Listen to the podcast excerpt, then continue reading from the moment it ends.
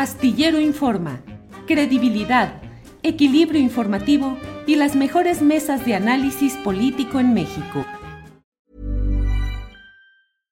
Everyone knows therapy is great for solving problems, but getting therapy has its own problems too, like finding the right therapist, fitting into their schedule, and of course, the cost. Well, BetterHelp can solve those problems. It's totally online and built around your schedule. It's surprisingly affordable too. Connect with a credentialed therapist by phone, video, or online chat, all from the comfort of your home. Visit betterhelp.com to learn more and save 10% on your first month. That's BetterHelp H E L P. Ready to pop the question? The jewelers at BlueNile.com have got sparkle down to a science with beautiful lab grown diamonds worthy of your most brilliant moments. Their lab grown diamonds are independently graded and guaranteed identical to natural diamonds, and they're ready to ship to your door. Go to Bluenile.com and use promo code LISTEN to get $50 off your purchase of $500 or more. That's code LISTEN at Bluenile.com for $50 off. Bluenile.com code LISTEN.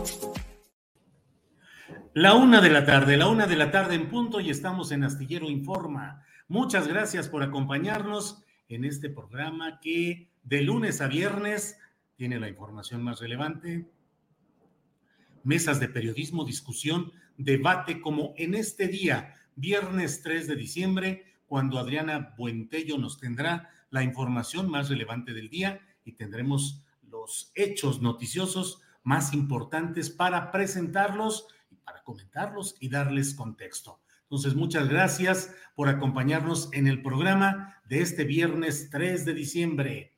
Vamos a arrancar eh, con um, eh, un tema que creo que merece una atención muy especial. Leo lo publicado por Sebastián Barragán en la cuenta de Aristegui Noticias, bajo eh, un uh, título que dice, Twitter elimina red de bots de apoyo a Salinas Pliego y de ataque contra Dresser y Berman.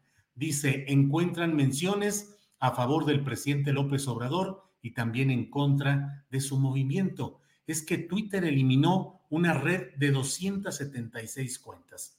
En cuanto esté con nosotros Alberto Escorcia, él es periodista e investigador de redes sociales, vamos a hablar, hablar acerca de este tema. Alberto, buenas tardes.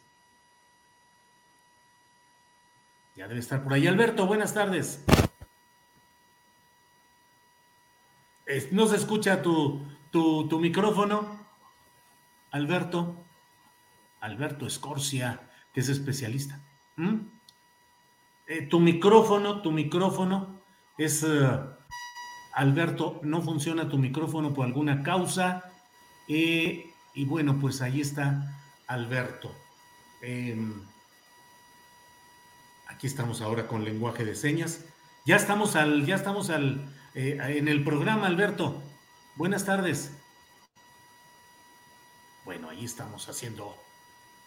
Sí, Alberto, entras, digo, nos vamos a salir y volvemos contigo porque hay algún problema técnico. Ahora regresamos con él. Bien, le estoy comentando acerca de este tema, de lo que se ha publicado, de que encontraron eh, cuentas la mayoría de las cuales, según esta nota que le he referido, estaban dedicadas a animar al, al multimillonario mexicano Ricardo Salinas Pliego. Ya ve que ha tenido una presencia muy peculiar en las redes sociales, con una intensidad eh, pues que nunca había tenido de exposición ante eh, mediante su cuenta de Twitter, no solo regalando cosas y rifando cosas, sino además eh, confrontando de una manera muy peculiar a todos aquellos que le critican o que le señalan algún tipo de eh, errores o de señalamientos adversos. Entonces, bueno, pues ha estado eh, todo esto con eh, las cuentas, estas que hemos mencionado, otras utilizaron hashtags de la red ProAMLO y en menor medida también de detractores del presidente López Obrador, según la información de la que le estoy dando cuenta. Bueno, vamos ahora de nuevo con Alberto Escorcia. Alberto, buenas tardes. ¿Soy yo el que no escucho o qué sucede? Tú no te escuchas. Este. ¿Algún problema con tu micrófono, Alberto? Este. ¿Qué hacemos? Eh? Em, a ver, bueno, problemas tecnológicos que traemos aquí. Eh, ¿No será con esta conexión que estamos haciendo? Bueno, está correcta, ¿no es? Bueno, pues vamos a, vamos a seguir adelante. Por favor, Andrés, Adriana, ojalá puedan checar la, transmisión. Eh, eh, eh, bueno, bueno, bueno, bueno. ya están en eso, me dicen. Bueno, vamos a seguir adelante. Eh, como le digo, pues ha sido una decisión muy, muy interesante, muy indicativa y muy sugerente el hecho de que se estén revisando estas cuentas de Twitter para ver cuáles actúan de una manera mancomunada, coordinada. Es lo que usualmente se conoce como las granjas de bots.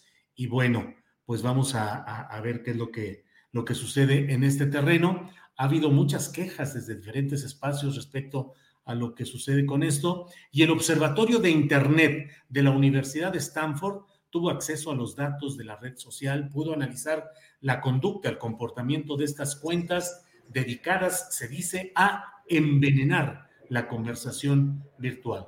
En este caso hubo eh, cuentas eh, que se crearon desde 2011 para promover los programas, los reality shows de Televisión Azteca, pero fueron reutilizados en 2020 para trolear a los oponentes de Salinas Pliego y de López Obrador. A ver, parece que ahora sí ya estamos ahí. Alberto, ¿ya me escuchas? Sí, lo escucho bastante bien. Ah, muy bien, muchas gracias, Alberto. Alberto, pues bueno, estas son las cosas tecnológicas en las que andamos luego metidos eh, y, y, bueno, pero son los detalles. Lo otro de lo cual estamos hablando, Alberto, es de esta decisión de Twitter de suspender un buen número de cuentas de Twitter por lo que conocemos como granjas de bots o troleadores. ¿De qué se trata esto, Alberto? Se trata de un, algo que hace Twitter regularmente, lo hace cada año, hace una limpieza de cuentas. Eh, una vez que son denunciadas por organizaciones, en este caso el Observatorio de Redes Sociales de Stanford, hizo una, de Oxford, perdón, Oxford, este, hizo, un, hizo un análisis de las cuentas que atacaban a la periodista Sabina Berman y encontró que una red importante venía de una red que apoyaba al empresario Salinas Pliego y encontraron ahí un ejército de bueno, un pequeño ejército de ciertas cuentas, pero es algo significativo, este, que no solamente apoyaban al empresario, sino que hacían ataques contra el presidente y también hacían apoyos, eh, mensajes de apoyo a López Obrador, una operación bastante extraña, como que le jugaba a los dos lados, y, este, y de pronto Twitter la elimina, y hace unos momentos estas cuentas de bots, las que sobrevivieron, están impulsando la tendencia no soy bot, pues para denunciar este supuesto acto de censura, pero en realidad les tumbaron una cuenta, de, un ejército de manipulación, Julio. ¿Y qué hace un empresario tan poderoso como este Ricardo Salinas teniendo su ejército de bots? ¿Qué quiere lograr el señor, no? Sí, Alberto, nada más como mero dato, tenemos eh, eh, cinco minutos de que empezamos el programa, eh, por mí mismo, dos contigo, y ya nos avisa YouTube que ya desmonetizó, desmonetizó nuestro programa. Todavía ni siquiera entramos al fondo de ningún tema y de ningún asunto. Estamos simplemente dando información, información publicada acerca de estas cuentas de Twitter, Salinas Pliego, todo esto. Empezamos contigo y ya estamos desmonetizados. Quién sabe qué sucederá. Pero bueno, Alberto, y eh, esta decisión es solo cada año, de tal manera que volverá a suceder en diciembre próximo. ¿No es que haya una limpieza cotidiana de estas cuentas? Sí, e, es una limpieza cotidiana anual, a veces dos veces por año, pero también ocurre cuando muchas organizaciones detectan lo obvio, ¿no? Que hay demasiada manipulación y es que Twitter, eh, digamos, con esa presión se ve obligado a eliminar esas cuentas y generalmente lo hace más en tiempo de elecciones, Julio. En 2018 eliminaron 1.3 millones de cuentas en mayo de 2018, un, un mes antes de las elecciones y hay muchos ejércitos de manipulación pues se vieron comprometidos, ¿no? Porque no pudieron hacer su campaña como la querían hacer. Pero es regular, pero solamente ocurre hasta que alguien publica algo, hasta que un periodista descubre algo. Eh, no lo hacen de por sí, lo ideal es que Twitter lo hiciera constantemente, que se diera cuenta que hay cuentas que manipulan, pero en este caso pues ha sido positivo. Yo creo que aquí la clave es preguntar para qué quería Ricardo Salinas ese ejército, ¿no? ¿Por qué quería manipular a la sociedad? Porque por eso lo quieren, ¿no? Ese tipo de cuentas y qué intereses quiere. Y muchos hemos notado que ha habido cambios en la cuenta de Ricardo Salinas. Se ha vuelto un poco como, como que más chistoso, como que un equipo está detrás de él. Y hay que preguntar si quiere, no sé, tiene algunas aspiraciones políticas el señor, ¿no? Eh, pues sí, la verdad es que eh, asiduos como somos muchísimas horas al día en el internet y en la cuenta, en las cuentas de Twitter, Alberto, pues nos damos cuenta de que de pronto apareció Ricardo Salinas con una eh, prosa pues la verdad, muy eh, peculiar, que requiere su tiempecito para elaborar, para pensar y para expresar con palabras correctas y con ironía y con muchas cosas, eh, planteamientos que, bueno, pues solo que el, gran empresario dedicara mucho tiempo a eso. Y luego a contrarrestar a, Sabina Berman, hace poco tuvo, en términos a mí me parecen incluso pues muy rijosos y muy ofensivos, eh, en este caso eh, contra Levi, contra algunas otras personas, y siempre está en esa actividad. Pero Alberto, pues son muy poquitas cuentas para el número enorme de lo que vemos cotidianamente en circunstancias como el pasado informe del presidente López Obrador, su tercer informe. Te diría que hasta yo en lo personal vi una cascada de, de agresiones y de insultos y de todo por mi postura respecto al reportaje que fue publicado por varias, eh, varios medios, entre ellos Proceso y Carmen Aristegui. Pero yo que soy, digamos, ya asiduo, frecuente a estas redes, me quedé asombrado de cómo de repente se desencadenó, pero cascada que sigue además presente en un, un trabajo de ese tipo. ¿Estamos en presencia de qué, Alberto? Bien, pues estamos en la presencia de la guerra por la realidad, Julio. Eh, yo ayer hablaba en la tele de cómo con el AMLO se desató una guerra entre dos bandos, entre la oposición y los oficialistas, ambos queriendo como ganar la narrativa de quién apoyaba más al presidente o si tenía apoyo real o no. Pero de los 24 mil mensajes que analicé, eh, Julio, usando el hashtag AMLOFest, 5.600 eran de bots, es decir, una parte considerable de los mensajes eran, eran falsos y tuvo un alcance de 180 millones de personas, es decir, fue una tendencia nacional en la que todos, tanto de un lado como del otro, usaron todos sus recursos y lamentablemente atacando a las, a las voces críticas. De parte del oficialismo se centraron en atacar a quienes justamente difundieron el programa, el reportaje sobre el cacao y los chocolates ¿no? de la chocolatería Rocío. Y algo que me llamó la atención es que de los tweets más, más amplificados por parte del oficialismo, era diciendo que se había vaciado la tienda que tiene ahí en Guatemala, en la calle de, Guatemala, atrás del Zócalo, este, que la gente había ido en masa a, comprar chocolates y eso lo destacaban como respuesta a, a, lo que habían publicado los periodistas. Creo que un sector del oficialismo está tomando muy personal algo que deberían aplaudir, que los periodistas pues tienen que investigar eh, pues todos los intereses, todos los lazos.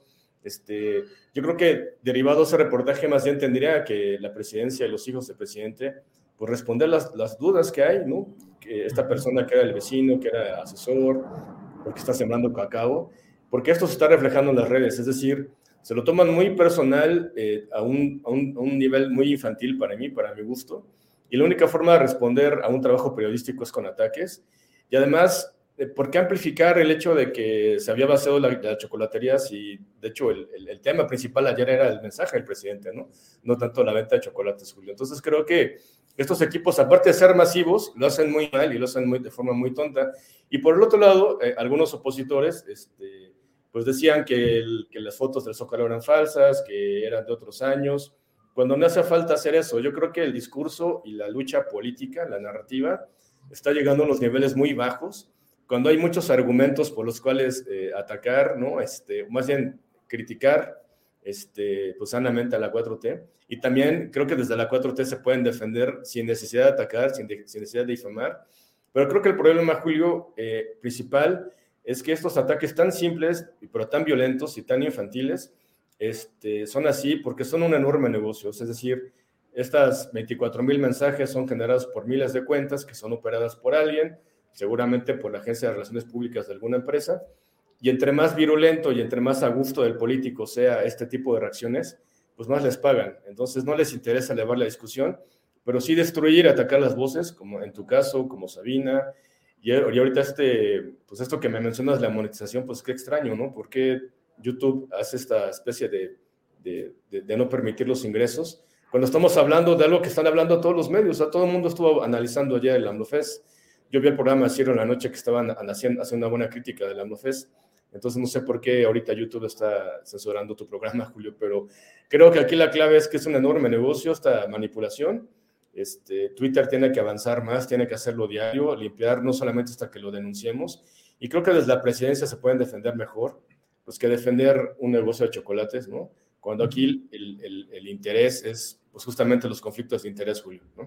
Ahora, Alberto, hay eh, ciudadanos que de manera genuina, auténtica por su convicción, tuitean incluso en, un tono eh, pues muy elevado sus puntos de vista. O sea, creo que hay un segmento genuino de gente que apoya al presidente López Obrador y sus acciones. Otro, otro segmento también genuino de ciudadanos que están en contra de López Obrador y que critican abiertamente porque así les nace y así les da la gana. Hay otro segmento de troleadores, que son los troles, que son los que se dedican a estar fregando, estar molestando, estar eh, burlándose sin ningún sentido y sin ninguna eh, pretensión de raciocinio o de debate o de esclarecer hechos. Es simplemente, pero pueden ser también genuinos que genuinamente quieran estar eh, haciendo ese trabajo. Y hay otro segmento que es el de los llamados bots o de los troles, digamos, pagados, que son los que están ahí sí bajo una pauta y bajo una instrucción.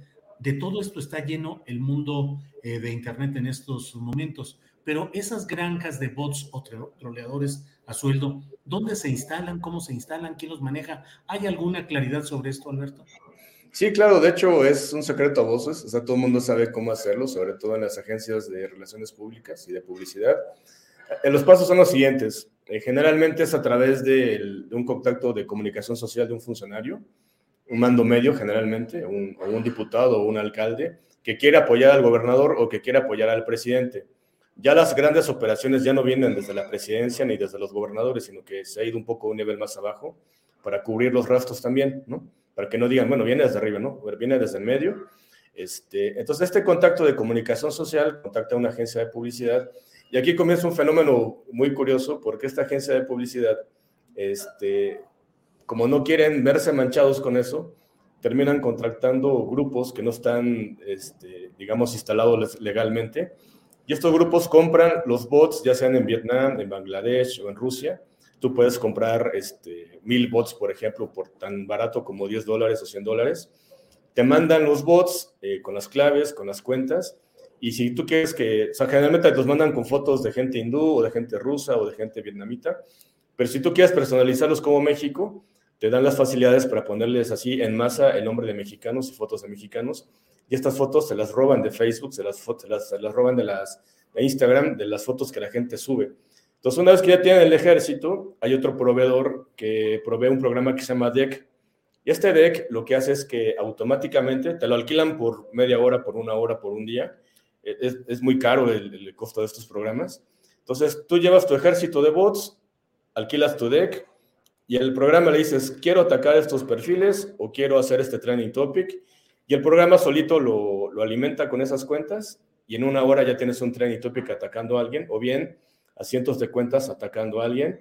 Ahora, como estas cuentas son casi desechables y cuando los detecten los especialistas o los detecte Twitter, pues este, se van a eliminar. Y es muy fácil de acceder a ellos, es tan fácil como buscar en, Twitter eh, renta de DEX o en, en, Internet renta de DEX y te vas a encontrar un montón de gente que se dedica a esto, eh, muchos influencers sobre todo, ¿no? Este, y te digo, es un secreto a voces que todo el mundo lo usa y lamentablemente cada vez más mandos medios, presidentes municipales, este, gobernadores, y se está haciendo un fenómeno muy grande, pero porque es un enorme negocio. La renta de un deck puede costar entre 50 o 100 mil pesos la media hora Entonces, atacar a alguien, pues puede costar unos 100, 200 mil pesos, dependiendo del número de votos que quieras elegir, o aplaudir a un gobernador, aplaudir a una celebrity, o llenarla de likes o de visitas falsas, pues tiene su costo, Julio. Es una industria de la simulación, yo le llamo, que esta es, es una simulación México, ya se ha convertido en esto, porque eh, a, mi, a mi forma de pensar mi hipótesis es que esta, esta industria existe porque nadie sabe comunicar de esas personas. O sea, los políticos no pueden comunicar o no hacen nada y quieren tener grandes este, reacciones, un montón de likes, un montón de, me gusta, eh, porque no hacen nada y quieren ganarse el, apoyo de la gente y terminan contratando aplausos comprados. Entonces es una gran industria de aplausos comprados, alimentado por la falta de comunicadores y de pésimas estrategias de comunicación que tienen las celebridades y los políticos. Pues es el caminito, ¿eh? Bueno, pues Alberto, entonces se me hace que ahora sí voy a detonar todo el número de seguidores de este programa, voy a comprar mi ejército de bots que me defiendan y que digan que soy bla, bla, bla. Alberto, pues como siempre, muy agradecidos de tu sapiencia, de tu conocimiento respecto a estos temas eh, y pues seguiremos en contacto. Sé que vas a ir a Barcelona a, dar un curso. Sí, en, en octubre hay inscripciones abiertas. Este, es un reconocimiento a mi trabajo, lo tengo que decir, he sufrido mucho, entonces este, finalmente voy a dar clases sobre cómo detectar bots, entonces ahí los que quieran inscribirse, ahí en la Universidad de Barcelona en octubre próximo. Bueno, muy bien Alberto, pues muchas gracias como siempre y seguimos en contacto. Hasta luego, gracias. Hasta luego, gracias.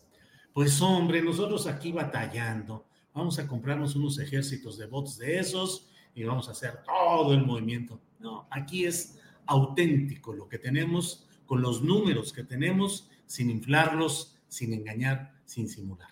Eh, bueno, vamos a seguir adelante con nuestra programación de este día y mire, voy a hablar con el obispo emérito Raúl Vera sobre el tema de que van más de dos meses de que ha sido cerrada la plaza de armas en Saltillo luego del desalojo de profesores. Eh, Raúl, buenas tardes.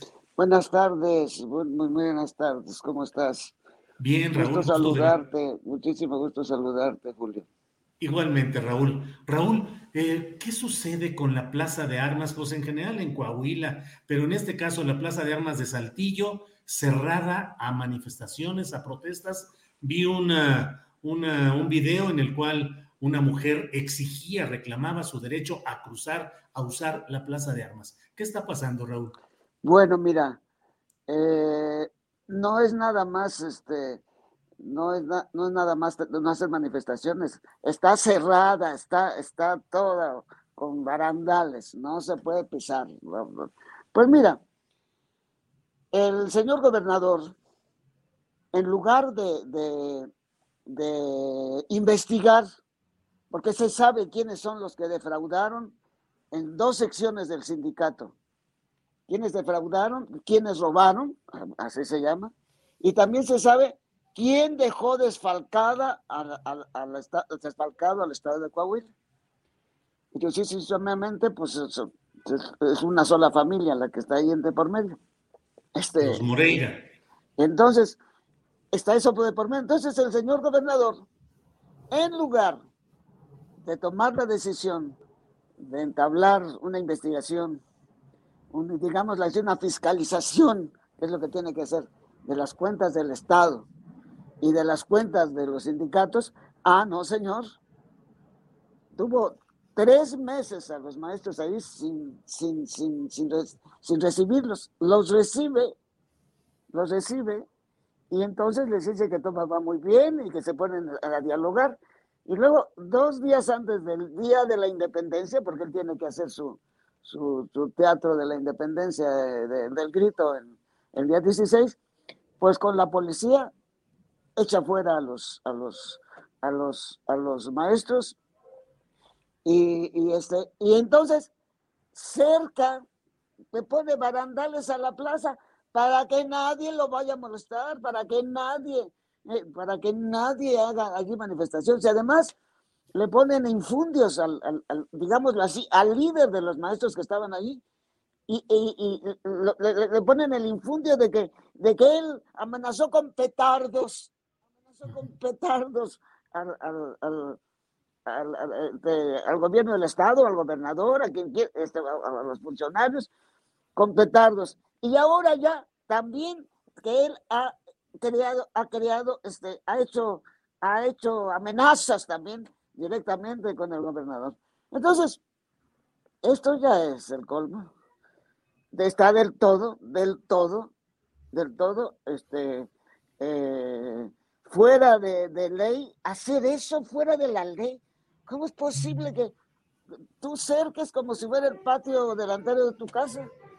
¿Desde cuándo deja de ser propiedad del pueblo de Coahuila esa plaza para que el señor gobernador haga lo que quiera con ella? Y sobre todo,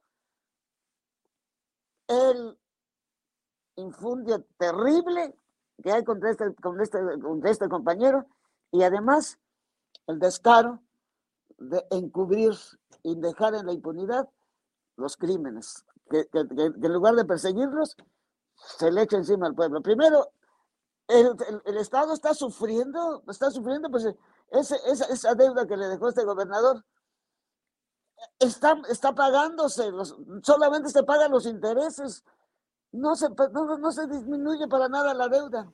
Claro. Estamos hablando, Raúl, del el estado de Coahuila, del gobernador Miguel Ángel Riquelme, de la protesta de profesores miembros del Sindicato Nacional de Trabajadores de la Educación, pero que están protestando por el fraude y el manejo fraudulento de las pensiones que les corresponderían. Y, todos son trabajadores del estado de Coahuila, los profesores de la Universidad Autónoma de Coahuila y de, además los, los, los, eh, este, profesores de la Universidad Antonio Narro. Y esos no tienen, no tienen, no les pueden dar liquidaciones cuando ya les llega su momento de, de, poner su renuncia por la edad, este, por derecho, por derecho de edad, no les dan las liquidaciones. Y luego no tienen servicio médico. O sea, ¿qué es esto? Para cubrir una, una, una, una, una, una, inmoralidad para, para dejar en la impunidad algo que saben quién lo hizo, pues saben quién estaba al frente de, de la sección del sindicato, saben cuando se adquirió esa deuda quién estaba al frente del ejecutivo del esta, en el estado del, del, de esta, del estado de Coahuila. Entonces, e, e, es... Raúl, quienes nos escuchan no lo saben, pero al frente de la sección sindical, Carlos Moreira, y en el gobierno del estado otro de los Moreira? Eh, no, en el, en, el gobierno del estado eh, eh, siguió Rubén, él, Rubén dejó así, dejó incólume. En el, frente del estado estaba Humberto cuando pidió este, este, esta, este préstamo, que, pues, ya se iba, ya se iba. Y las cuentas, y las cuentas las tiene encerradas el Congreso, las cuentas están cerradas y dentro de un Congreso, o sea, no, se puede hacer fiscalización de todo eso. Esto es, y luego también otro hermano Moreira, cuyo en este momento no recuerdo, son dos hermanos Moreira, quienes estuvieron al frente de dos, de dos este, secciones del sindicato aquí en el Estado. Creo que es Carlos, creo, creo que es Carlos Moreira. Carlos es uno, pero el otro no, no, no, no, no, no Eduardo, no, no. Bueno, son dos hermanos. Oye, Raúl, y el secretario de gobierno dice que está cerrada esa plaza de armas de Saltillo porque están en tareas de remodelación o de reconstrucción. Pero no hay nada, aquí no hay nada, nada. Pueden ir a tomarle fotos si quieres, mandan. No hay nada, no hay ningún trabajo que es remodelación ni que ocho cuartos. o sea, realmente son cínicos, cínicos, cínicos, cínicos en lo general. Creen que somos tontos, es lo que ofende. Creen que los ciudadanos somos tontos. Ha habido, y, las protestas de los profesores, las protestas sociales, ahora dónde se expresan? No, no, no, no, pues, allí hubo una, una por el, ante el 2 de octubre, pero no, no han sido ya los profesores solos. el grupo de los maestros está en una organización que se llama, en una, en una coalición que se llama este, nuestras, se llaman nuestras, ¿cómo se Nuestras, eh, nuestras luchas, ¿cómo se llama? Nuestros, nosotros, eh, todas las luchas, todas las causas y todas las luchas. Y somos como 20 grupos. Y los que fuimos el 2 de octubre tuvimos que quedarnos allí en la plaza Tlaxcala que está detrás del, del, del, del, que estaba también, que también estaba impedido, pero pues por lo esa la tuvo que dejar, pero no es la plaza principal, esa no es la plaza de armas. Y luego también, ya acá, pues nos fuimos a la calle, cuando nosotros ya hicimos una manifestación de todas las voces y todas las luchas, vimos, hicimos, eh, somos una coalición de 20 grupos eh, eh, en, en Coahuila, hicimos esta última manifestación en donde siempre he estado presente yo. Pues eh, Raúl, ver a las cosas complicadas como han estado largo tiempo en Coahuila. Pero el, el, colmo es que viene, viene la Navidad, a ver, y luego también cuando quitó, cuando, cuando cerró la plaza, la cerró para el día del grito. ¿Y quiénes estuvieron en la plaza? Solo soldados y policías estatales y, policías municipales. Esa fue la gente que presenció el grito adentro de la plaza. Eso, eso fue en el grito. Y desde entonces, y, que siempre se pone un árbol de Navidad allí en la plaza. En, ese, en, ese, en, esa plaza están, pues va la gente el domingo con sus, con sus hijos, va, están los vendedores ambulantes, hay incluso un, una, una, una, una, organización, hay organizaciones de esto de, de las ventas por, por, internet, pues ahí en la plaza de armas iban los jueves, van los jueves a recoger, ah, no, pues ahorita ya están ahí en unas calles laterales, porque, o sea, eh, no, no, no se puede atravesar, no se puede atravesar, no se puede, no se puede reunir nadie, no hay este, o sea, es un absurdo, es un absurdo lo que está haciendo. Es absurdo. ¿y los medios de comunicación locales están denunciando esto? Pues ahora que nosotros fuimos a gritar, sí salieron. Sí salieron. Sí, los medios sí le dieron, digamos, hablaron. Además, existe, eh, se han estado recogiendo firmas y ya existen, pues no sé, no te sé decir eh, cuántas, llama, échale, andamos cerca de las seis mil firmas recogidas, así, te liberan la plaza. Pero si hay indignación, sí hay indignación, sí hay indignación. Raúl, pues seguiremos atentos a este tema que parece así de película. Oye, pues a, mí, realmente a mí me entusiasmó mucho cuando recibí la llamada de, de Adriana, tu, tu asistente. Dije, ¡ah! que se vaya a nivel nacional esto, que se vaya. Raúl, pues el lunes vamos a ver si podemos contactar con algún reportero de por allá que nos haga una toma de cómo está esta plaza sitiada, esta plaza expropiada, expropiada por el gobernador Miguel Ángel Riquelme, que eso lo digo yo, pues eh, ha sido solamente solapar y sobrellevar pillerías de sus antecesores, los Morales, claro, que se mantiene eh, ahí. Eh, con... Hacerse cómplice, además, además, además, pues qué personalidad.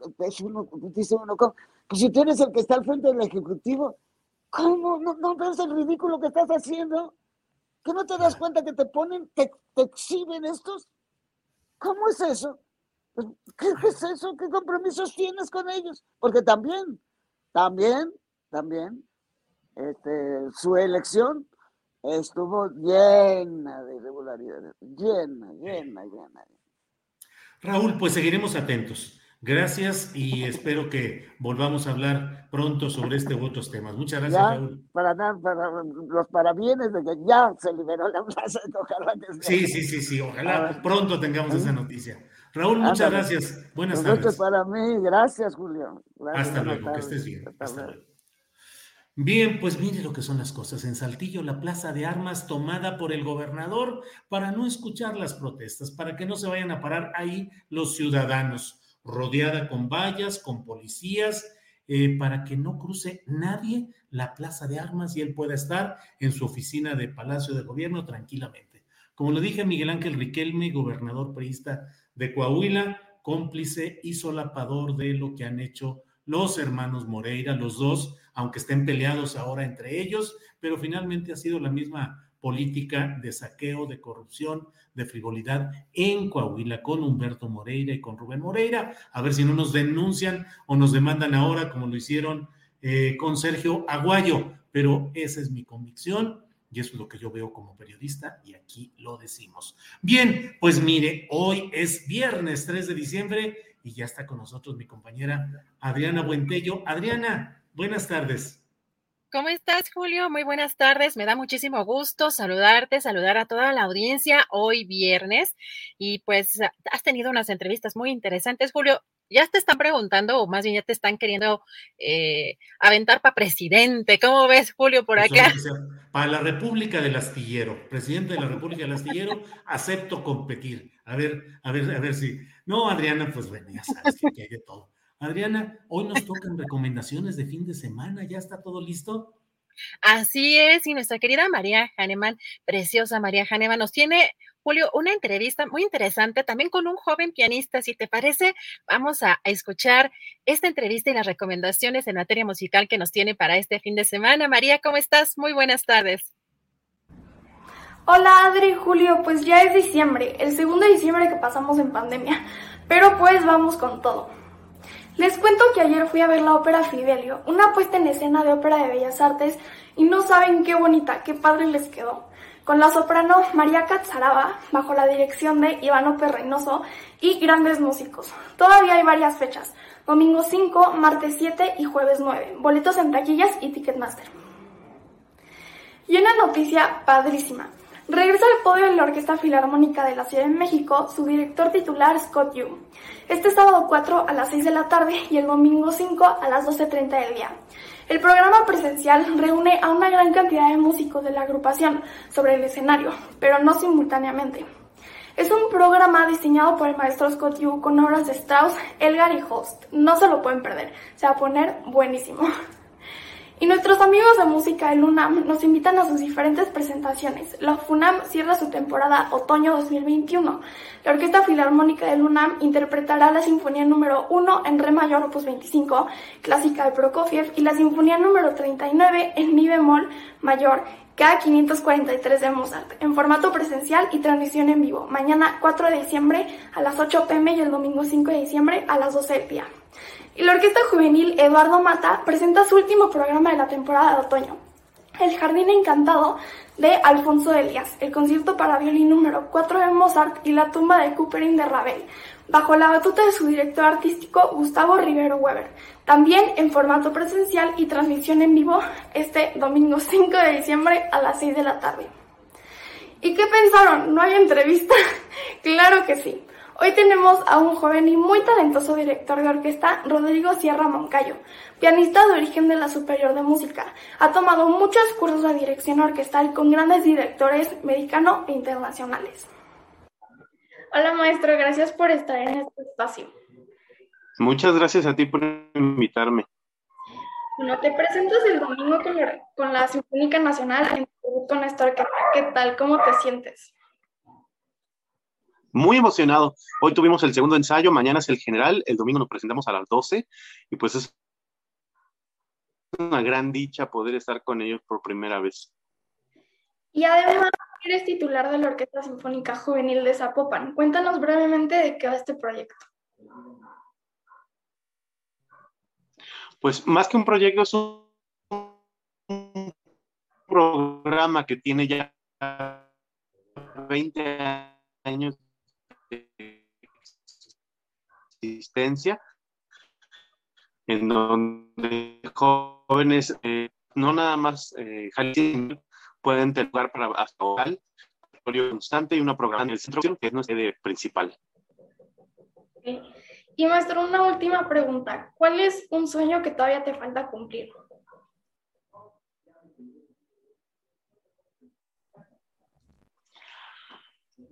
Esa es una buena pregunta. No sé si tengo una respuesta. Eh, digamos, es un sueño que se cumple todos los días, ¿sabes? Tratar de ser el mejor músico posible al mismo tiempo que trato de ser eh, pues la mejor persona posible, porque definitivamente tienen que ir de la mano. No se puede ser un buen ser humano, eh, un, ser, un buen ser músico si no es una buena persona primero.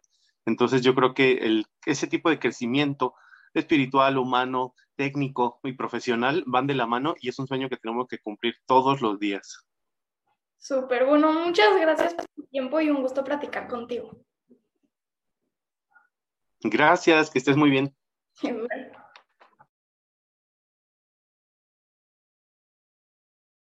Pues ahí lo tienen, Rodrigo Sierra Moncayo, nieto del gran compositor José Pablo Moncayo. Y antes de irme, un supermercado ha juntado a tres de los tenores mexicanos más representativos, Javier Camarena, Ramón Vargas y Fernando de la Mora, en un proyecto que se llama Donando se alegran los corazones, donde ellos grabaron un video de Cielito Lindo que se puede ver en YouTube y pueden entrar a donar a donandosealegran.org.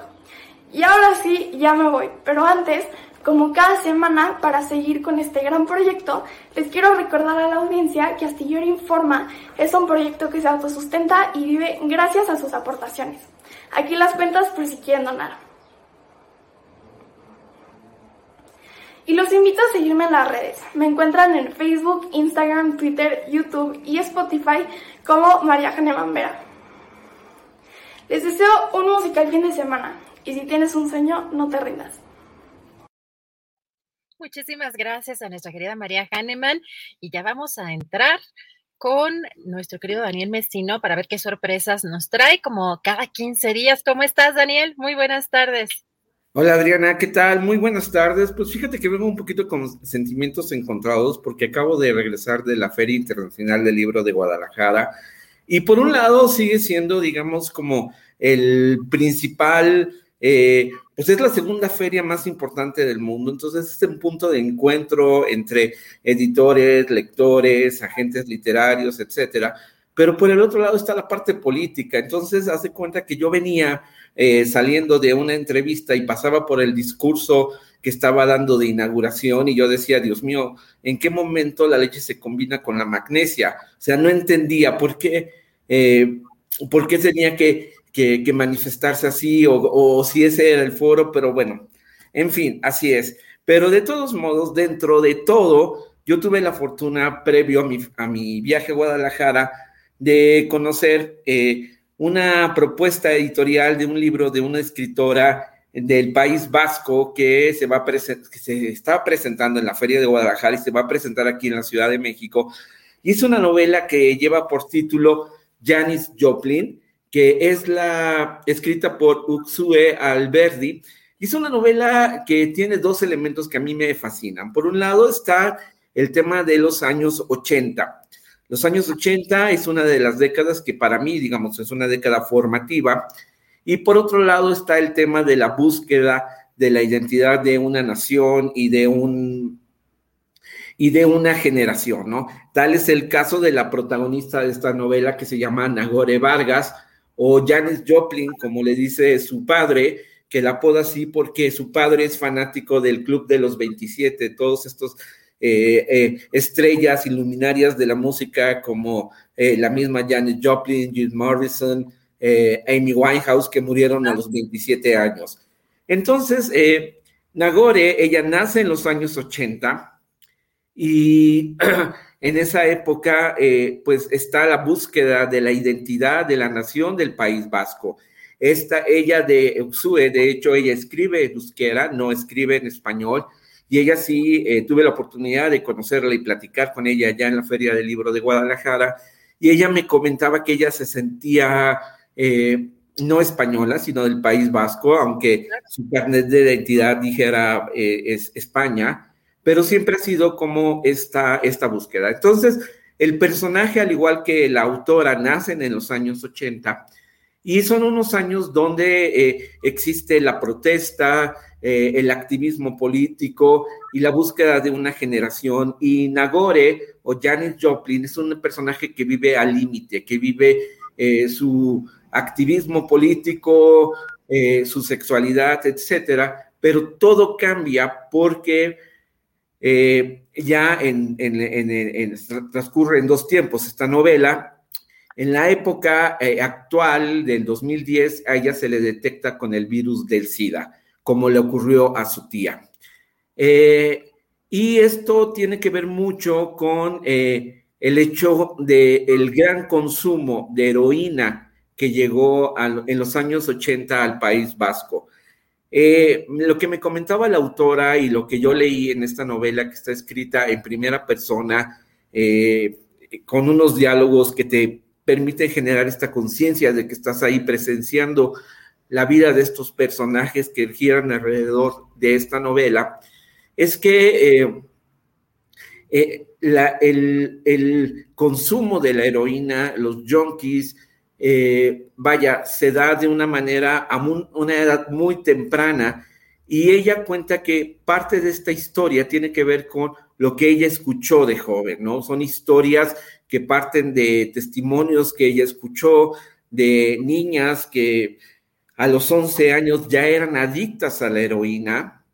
Incluso en, ella me hizo la referencia que en algún libro eh, se mencionaba que eh, los mismos eh, gobiernos de España este, inundaron de heroína para generar un aletargamiento entre esta nueva generación. Entonces, el País Vasco es uno de los países que presentó uno de los índices más fuertes de contagios de SIDA eh, por parte de la juventud en los años 80.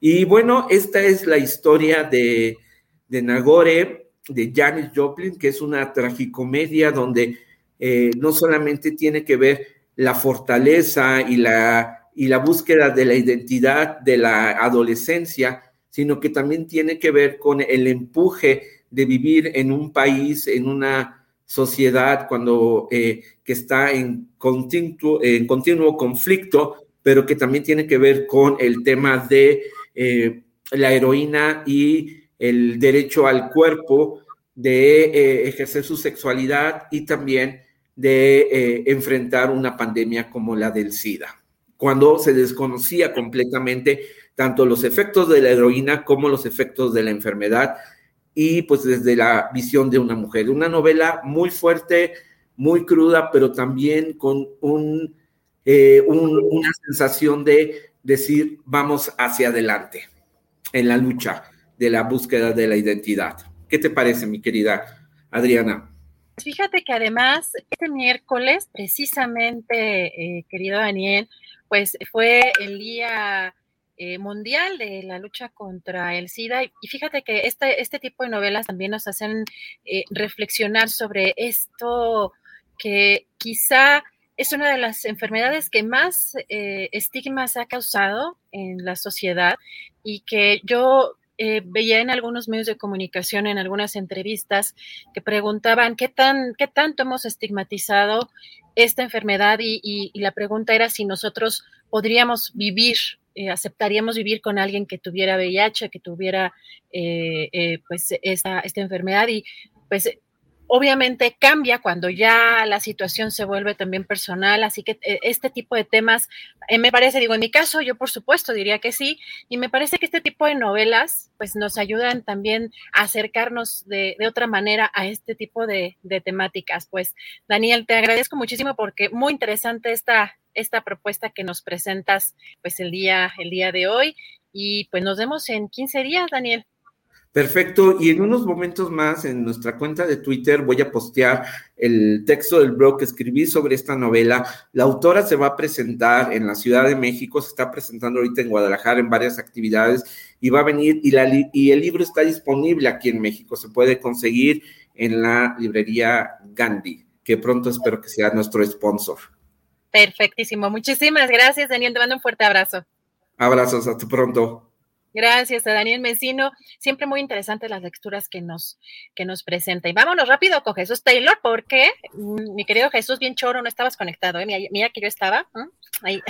No, me, faltaba darle eh, clic al botón de entrar al estudio. Hace media hora estaba listo, yo según ya.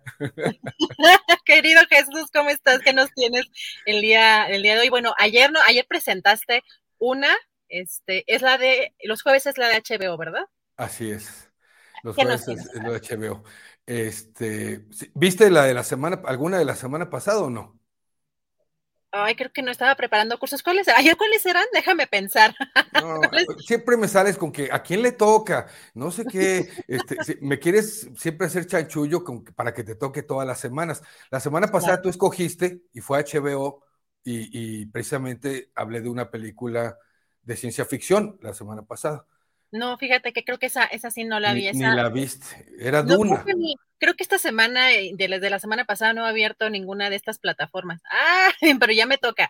Era, era Duna, la película de la semana pasada fue Duna. Ah, ¿Sabes, lo que es una Duna?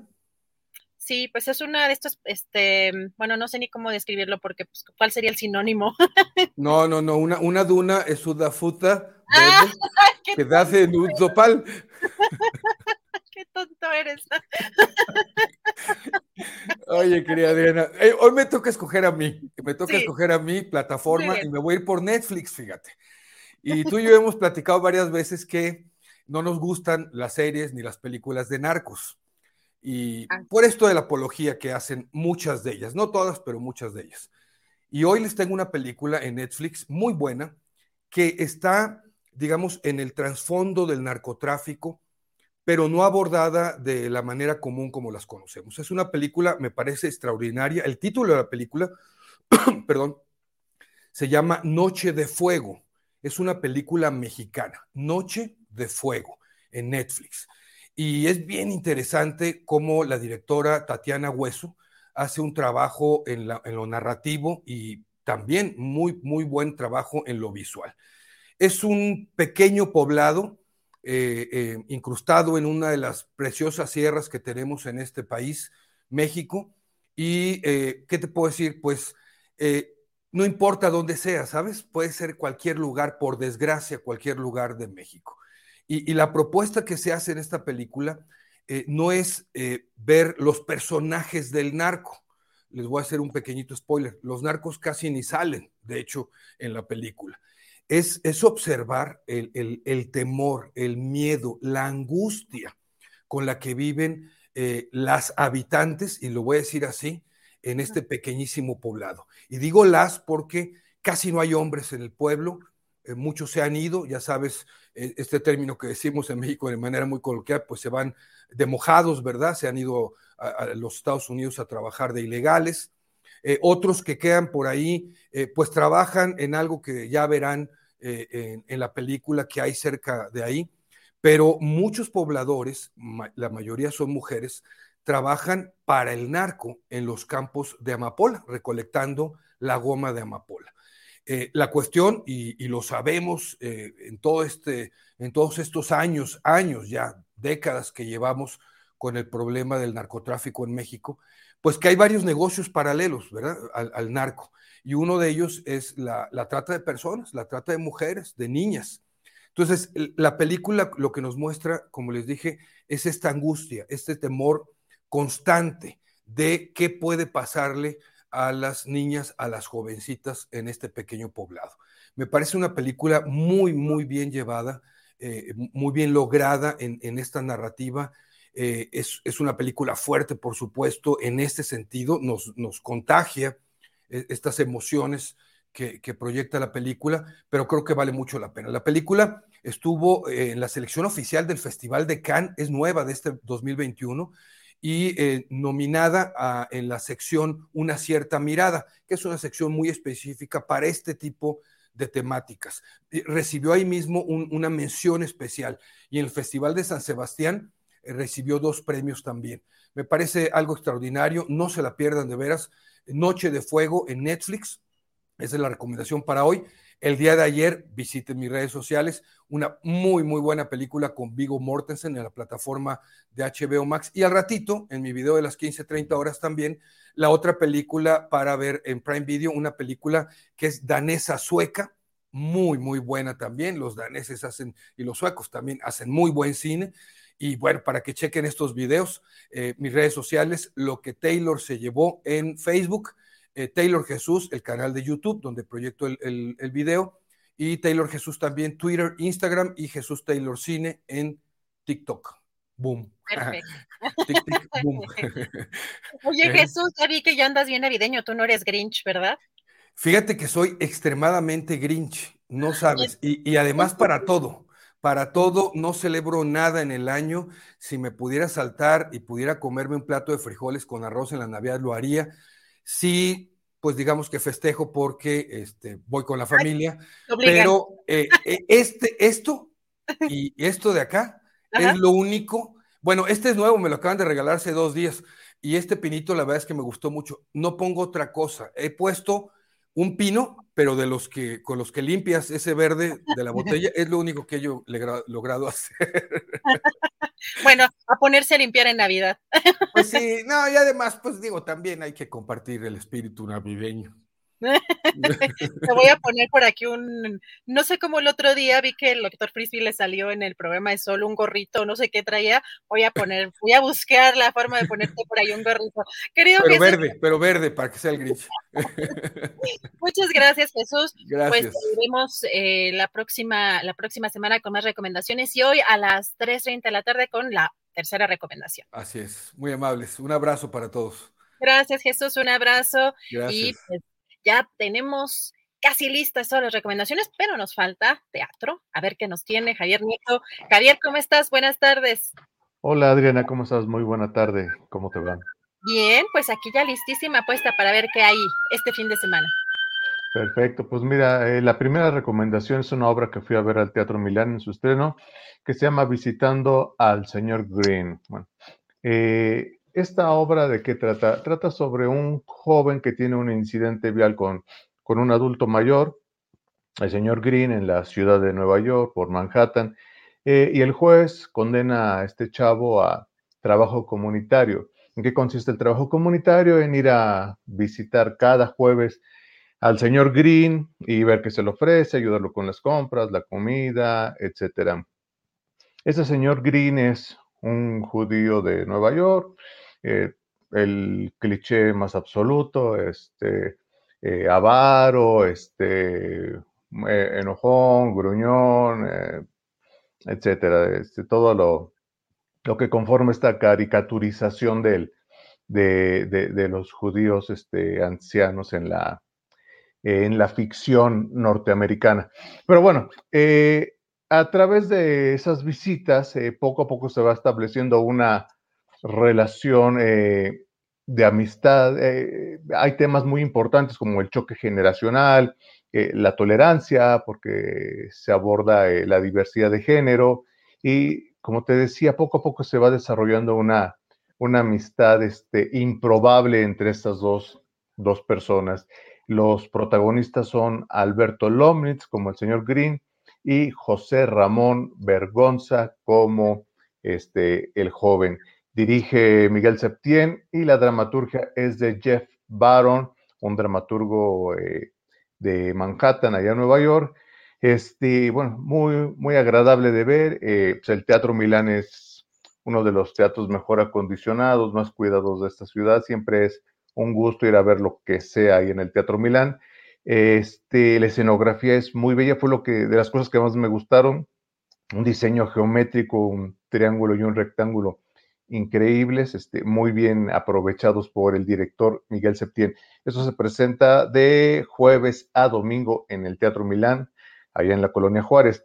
La otra recomendación es el Encuentro Internacional de Clown, que ya va en su octava edición en el Teatro Helénico. Eh, ¿Qué es el Encuentro Internacional de Clown? el Encuentro Internacional de Clown es, eh, como su nombre lo indica, una una muestra de diferentes compañías que vienen de distintos países a, presentarse y a mostrar lo mejor de su repertorio en esta, eh, en esta técnica, en este género del, clown. ¿no? Hay, este, vienen de España, obviamente hay de México, hay de Sudamérica, de algunas otras partes de Europa. A mí me tocó ir el eh, antier, fui a ver un espectáculo que se llamaba Jumbo de España, eh, de esta compañía que pertenece a, Payasos Sin Fronteras, que se dedican a llevar espectáculos de este género a zonas de guerra para los niños y los adolescentes para tratar de, paliar un poco pues, sus dolores, sus tristezas.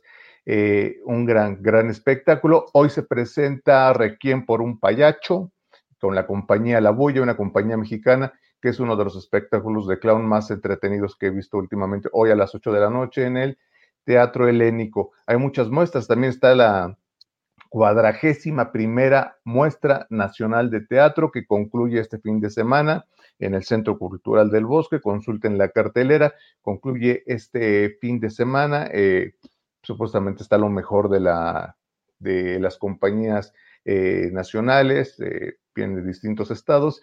Y también este fin de semana está el gran festival de Chapultepec en el Centro Cultural Los Pinos 3, 4 y 5 en el helipuerto. Es, va a haber espectáculos de títeres, teatro, música y gastronomía, un, un gran, gran evento este, del gran festival de Chapultepec. Y este, y pues sería todo, mi querida Adriana, y si me permites un aviso parroquial antes de que nos vayamos, por favor. Claro, claro. Claro que sí, muchas gracias. Eh, pues como saben, amigas y amigos, empieza la temporada navideña y con él pues vienen las, eh, las posadas y las pastorelas. entre tanta oferta que habrá de, de, pastorelas, estará la nuestra, la pastorela de Entre Guaraches, Pingos y Ángeles, a partir de este martes 7 de diciembre hasta el 28. Será solamente cuatro días, 7, 14, 21 y 28 en el Teatro Enrique Elizalde, entre Guaraches, Pingos y Ángeles, que narra las aventuras de Don Juvencio y su nieta, eh, no, perdón, Don Aurelio y su nieta Juvencia, que tienen que, con, que deben completar una misión divina encargada por los ángeles, pero se enfrentarán a, los pingos y demonios que tratarán de evitar a toda costa que lo cumplan. Eh, martes 7, 14, 21 y 28, Teatro Enrique Lizalde de Coyoacán a las 8 de la noche. Por ahí los espero. Síganme en redes, arroba Luis Javier NM en Twitter y en Facebook, arroba Teatriboros. Pues sería todo, pues este, ya se vienen las navidades, ya, ya huele a pavo. Ojalá que la pasen muy, muy bien. Javier, nos andan preguntando por acá que cuánto, que cuánto cuesta la entrada a la esta de Requiem por un payacho. Al, como 200 pesos, algo así aproximadamente, pero tiene muchas, este, eh, muchas promociones el Centro Cultural Helénico. Este, yo, yo al rato voy a tener algunos este, boletos que me regalaron los amigos del Helénico para la clausura, no para la de hoy, pero para la clausura. Entonces, este, pues síganme en Twitter, arroba Luis Javier NM, y vayan a la pastoral el próximo martes 7 a las 8 de la noche. Perfecto. Javier, muchísimas gracias. Nos vemos la próxima semana. Creo que sí. Gracias, saludos a todos, a Julio, a la audiencia. Hasta luego, Adriana. Bye. Gracias, un abrazo. Hasta luego. Gracias a Javier Nieto. Completamos ya las recomendaciones de este fin de semana y ya nos alistamos para tener nuestra querida mesa del más allá. Vayan por alguna botanita, un refresquito, algo, pues algo calientito porque todavía está haciendo algo de frío. Y mientras, pues yo saludo a mi querido, a mi, a mi querido Julio que ya vamos a entrar en unos eh, segunditos. Ya te, ya te quiero cambiar el nombre también. ya te, voy a, te voy a rebautizar. sí, sí, está bien, no te preocupes. Estamos en un proceso de reetiquetación de todo, realmente, de mucho cambio, mucho movimiento, entonces no hay problema. Adriana, muy bien las recomendaciones de fin de semana, gracias. en un ratito entramos ya a la mesa del más allá y regresamos contigo más tarde con alguna información especial que tengamos por ahí. Adriana. Muchas gracias, Julio. En un ratito los veo. Gracias, hasta luego. Bien, pues uh, usted ha escuchado las recomendaciones de fin de semana, siempre interesantes. Y bueno, en este viernes 3 de diciembre tenemos como siempre la gran oportunidad de revisar algunos de los asuntos interesantes del día. En unos uh, eh, segundos vamos a estar, vamos a, a iniciar esta mesa del más allá pero mire, por lo pronto vamos a hacer una pequeña pausa y regresamos muy rápido.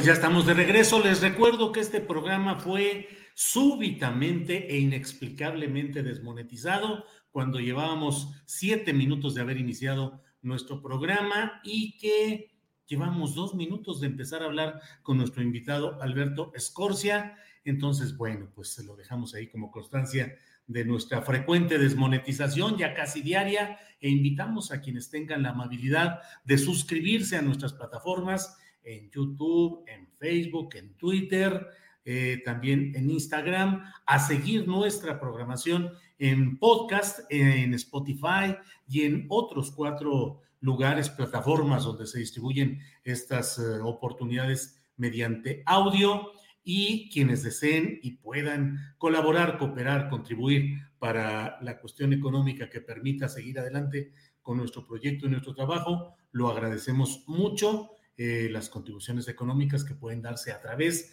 de nuestra cuenta bancaria, a través de superchats, a través de PayPal. Todo lo agradecemos. Muchas gracias a todos, a todas. Bien, pues eh, vamos a estar en unos eh, segunditos ya con, nuestro, con nuestra programación respecto al, a lo que implica esta mesa del más allá. Usted sabe que semanalmente tenemos esta oportunidad. Y bueno, vamos ya con nuestro compañero Horacio Franco, que está listo, puesto. Horacio, buenas tardes. Hola, hola querido, te escucho muy poco porque estoy ahorita, estoy en Jalpan, en, en, Querétaro, estoy en este, tengo concierto mañana aquí en Jalpan, en un festival de música que organiza la Universidad Autónoma de Querétaro, y estoy en un, este, estoy buscando el mejor spot para transmitir, espero que me oigan bien todos, y este y ya estoy aquí en, que es un, es un pueblo maravilloso, un pueblo mágico, feliz de estar aquí en Jalpan y feliz de compartir con el auditorio aquí, pues que tengo el concierto mañana. Qué bueno, Horacio, se escucha bien, se escucha bien en lo Ah, qué bueno, yo te escucho muy mal, pero bueno, aquí me voy a acercar el oído para escucharte. Ajá, Horacio, eh, ¿qué es lo que te ha llamado más la atención ahorita de ahí de Jalpan, Querétaro? ¿Qué es lo, lo especial que has visto ahí? Pues es un pueblo mágico, maravilloso, es un pueblo con una misión impresionante. Pues es una ruta de misiones que, fundó aquí en el siglo XVI Fray Junipero Serra y hay muchas misiones y eso el, festival están, se, van a, se va a hacer precisamente en las misiones que, de, las diferentes partes de la Sierra Gorda de Querétaro. El camino es prodigioso, la naturaleza es prodigiosa para acá, digo, las curvas parecen, eh, la carretera parece un intestino, literal, es un intestino grueso y delgado, este, es bastante complicado manejar, pero, pero la verdad vale la pena, es un lugar que si tuviera más comunicación eh, con las grandes ciudades, porque esto está camino a Gilitla, está a Gilitla que está a una hora y media, ¿no? Sería una ruta turística impresionante. Yo creo que lo que ha frenado mucho el turismo masivo aquí, eh, que no sería mala idea hacer más turismo en este pueblo mágico en todas las misiones de la Sierra Gorda de Querétaro, es que precisamente es tan sinuosa la carretera y, y tardas casi seis horas en llegar de la Ciudad de México, ¿no? Entonces, sí es bastante, bastante pesada la manejada, pero si hubiera un tren o si hubiera una carretera recta, con, con, este, con túneles y todo, sería una maravilla hacer una ruta turística de todas estas misiones y llegando a Gilitla, por ejemplo, y ya luego hasta la Huasteca, pues, porque está aquí a la vuelta, pero no son más de, fíjate, son como 220 kilómetros de Ciudad de México acá a, Jalpan y se hacen prácticamente seis horas, pues, ¿no? Entonces ese es el problema con las comunicaciones. Horacio, pues eh, eh, demos eh, la bienvenida a quienes nos ven en repetición en Canal 22 Gracias por estar aquí con nosotros en Canal 22, en este programa en el cual... Un saludo a todo el canal. Así es. Estamos con Horacio Franco y en espera de que lleguen eh, nuestros compañeros Ana Francis Moore y el propio Fernando Rivera Calderón, que deben venir en camino en este proceso del más allá que hoy los tiene como desaparecidos, pero ya estamos aquí, ya está Ana Francis Moore. Ana Francis. Hola. Ya íbamos a hacer una serie de actividades mágicas para ver. Para la aparición. Aquí ando.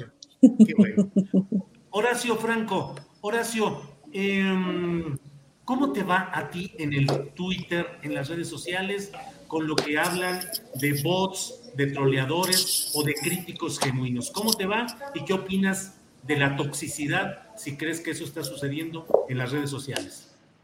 Mira, eh, estuve oyendo muy atentamente la entrevista que le hiciste a Alberto Scorcia, a quien mucho admiro su trabajo, ¿no? está muy interesante. A mí me va muy bien en Twitter porque Yo simplemente soy muy respetuoso con toda la gente que es eh, respetuosa y con la gente que es irrespetuosa, que insulta y con estos bots, que son muchos bots ¿eh? y trolls que mandan los, los, los detractores de lo que yo digo.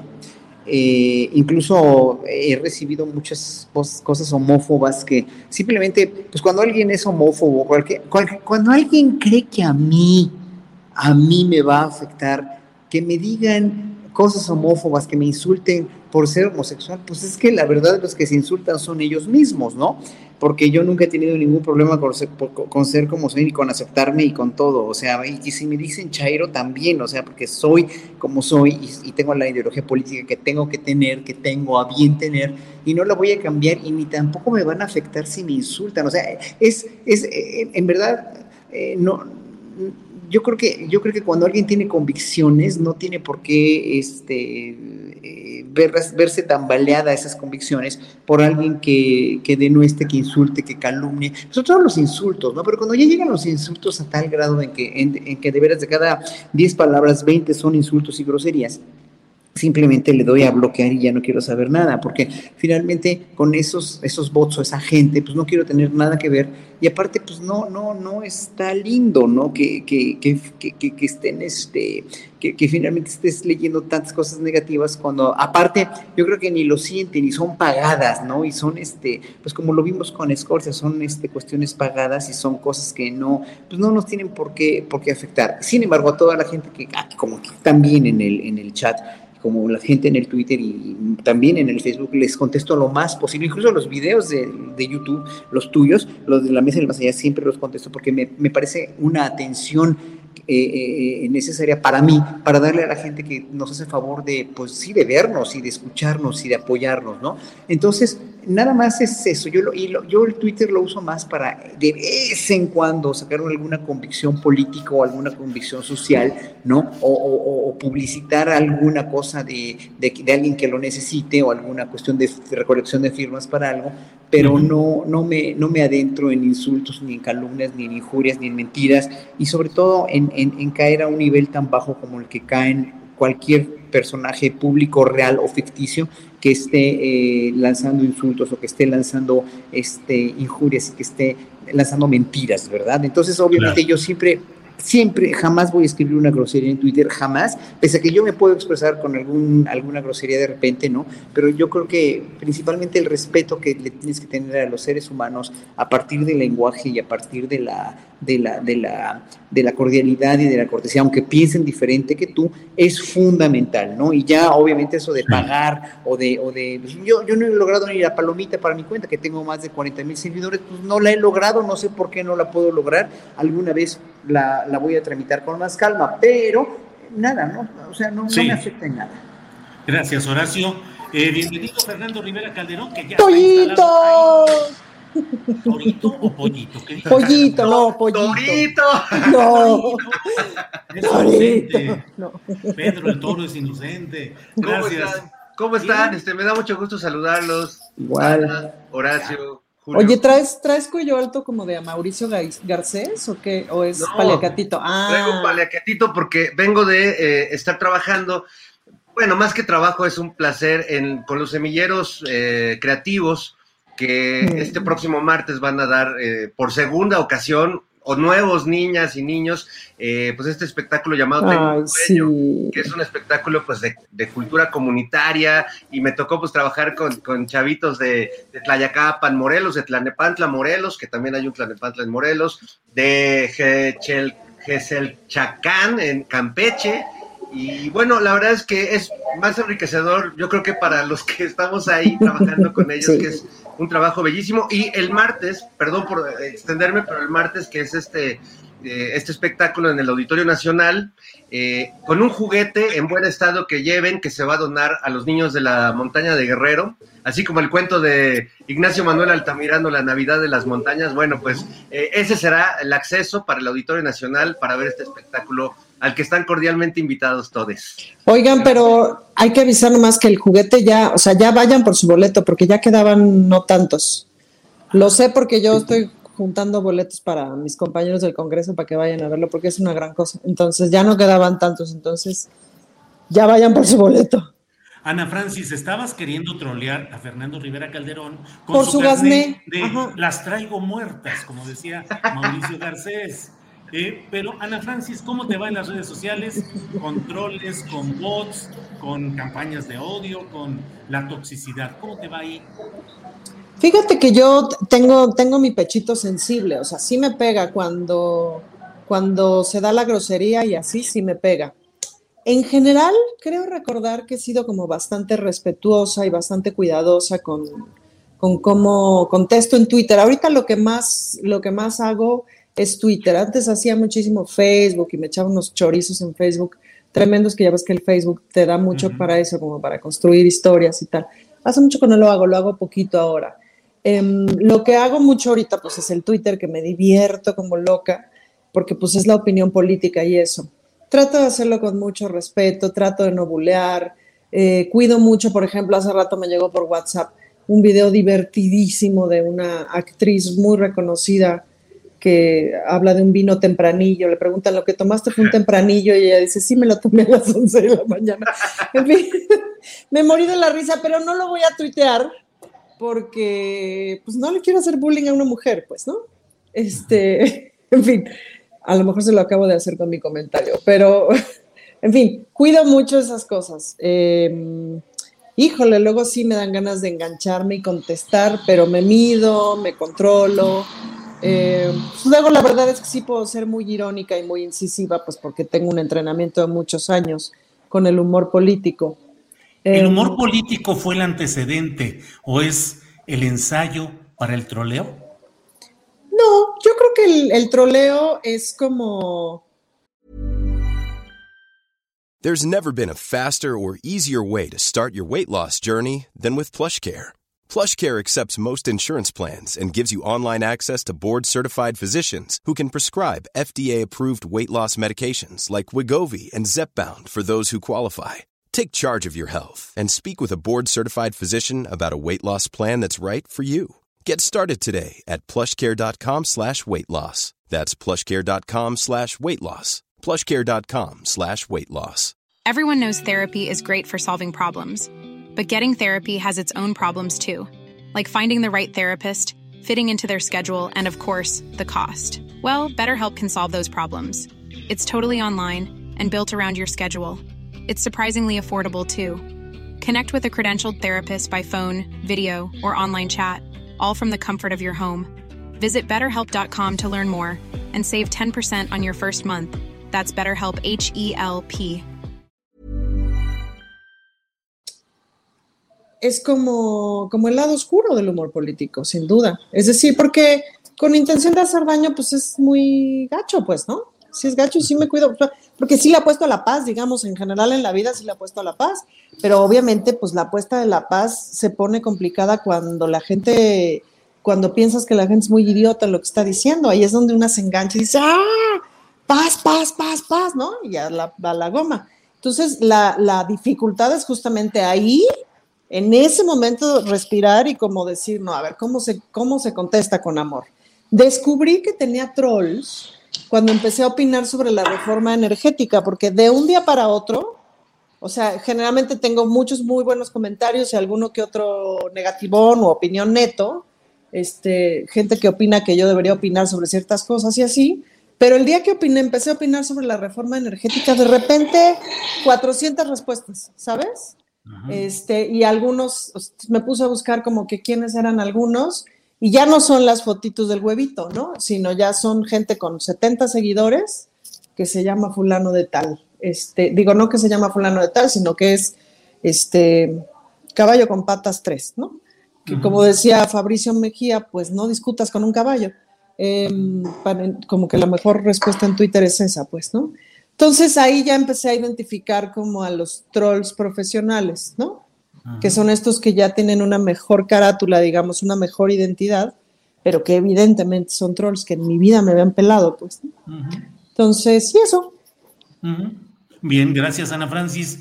Eh, Fernando Rivera Calderón, ¿cómo te va en las redes? ¿Cómo te defiendes? ¿Le rompes la suya al que se te pone al brinco o eres eh, zen en tu actividad internetica?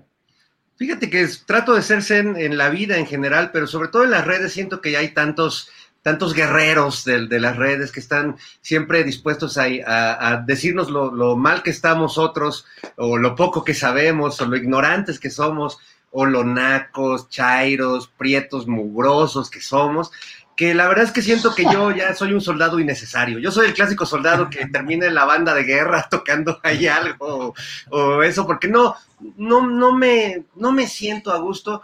Hace rato decías, eh, con Ana Francis del troleo, la diferencia quizás entre el troleo y el humor, y yo la tengo clarísima, porque estudié en una secundaria de puros hombres con los hermanos maristas, y luego también trabajé en Televisa con pues, algunos de los grandes troleadores como Esteban Arce o este, estos personajes de, de, de la televisión, y creo que el troleo siempre es eh, un, un, acto de, de abuso, de, de arriba hacia abajo, es decir, trolea el patrón a, su trabajadora doméstica, ¿no? Trolea el marido a la esposa en, nuestro heteropatriarcado, trolea el, adulto al niño, eh, es decir, siempre hay un acto de poder en el troleo y me parece que no hay nada más lejano del verdadero humor o del humor eh, que han practicado los grandes comediantes de la historia, que en realidad el humor iguala, el humor borra justo esa diferencia entre clases, entre poderes, entre razas y nos vuelve a todos iguales. Esa es la, la, maravilla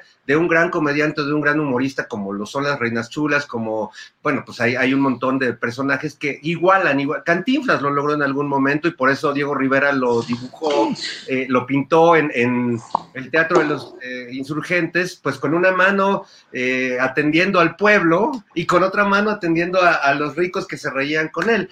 Este, a mí, antes no me troleaban, yo solía ser un, músico de rock que hace canciones de amor y la gente en realidad me tiraba muy buena onda hasta que decidí, eh, antes de la elección del 18, pues organizar algunos amigos músicos y hacer una canción, porque yo sentía que ya no podía estar como a medias tintas y decir, ah, soy periodista y soy objetivo y no me puedo involucrar, no, ya estaba, siempre me involucré, siempre estuve y siempre en la parte periodística como que mantenía, trabajé muchos años en redacciones de periódicos, eh, haciendo periodismo, entonces recuerdo que en esa elección pues decidí ya no vivir a medias tintas, tomar una posición política clara, incluso frente al, al público que me sigue como músico, como humorista o como lo que quieras, y hice la canción de Yo te amo, eh, donde invité a Regina Orozco, a este, Horacio Franco, por supuesto, Leo Socki, grandes amigos, Astrid Haddad.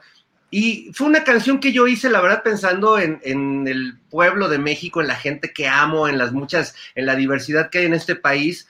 El juego de palabras de Yo te amo pues no, no tenía que ver con Andrés Manuel, es decir, yo le estaba hablando a la gente, pero la lectura que hicieron, pues, este, los enemigos de esta, de esta transformación o de este movimiento, pues lo tomaron muy mal y desde ese día se desató una ola de demonios que me, que me agreden y que me dicen chayotero y que ahora, por ejemplo, hago tele pública como la hacía hace 10 años en Canal 22, en los tiempos de Jorge Volpi y Felipe Calderón, pero resulta que ahora es porque me premió el gobierno, porque le hice una canción a mi líder máximo, mi deidad absoluta, eh, y todos los días me la recuerdan. Yo esa canción la subí una vez a las redes sociales eh, antes de la elección, y no hay día que los que la odian la, la vuelvan a subir y me la recuerden y pues la verdad no me engancho, los, los, dejo pasar porque siento que se excitan mucho cuando uno les contesta y más cuando uno los bloquea.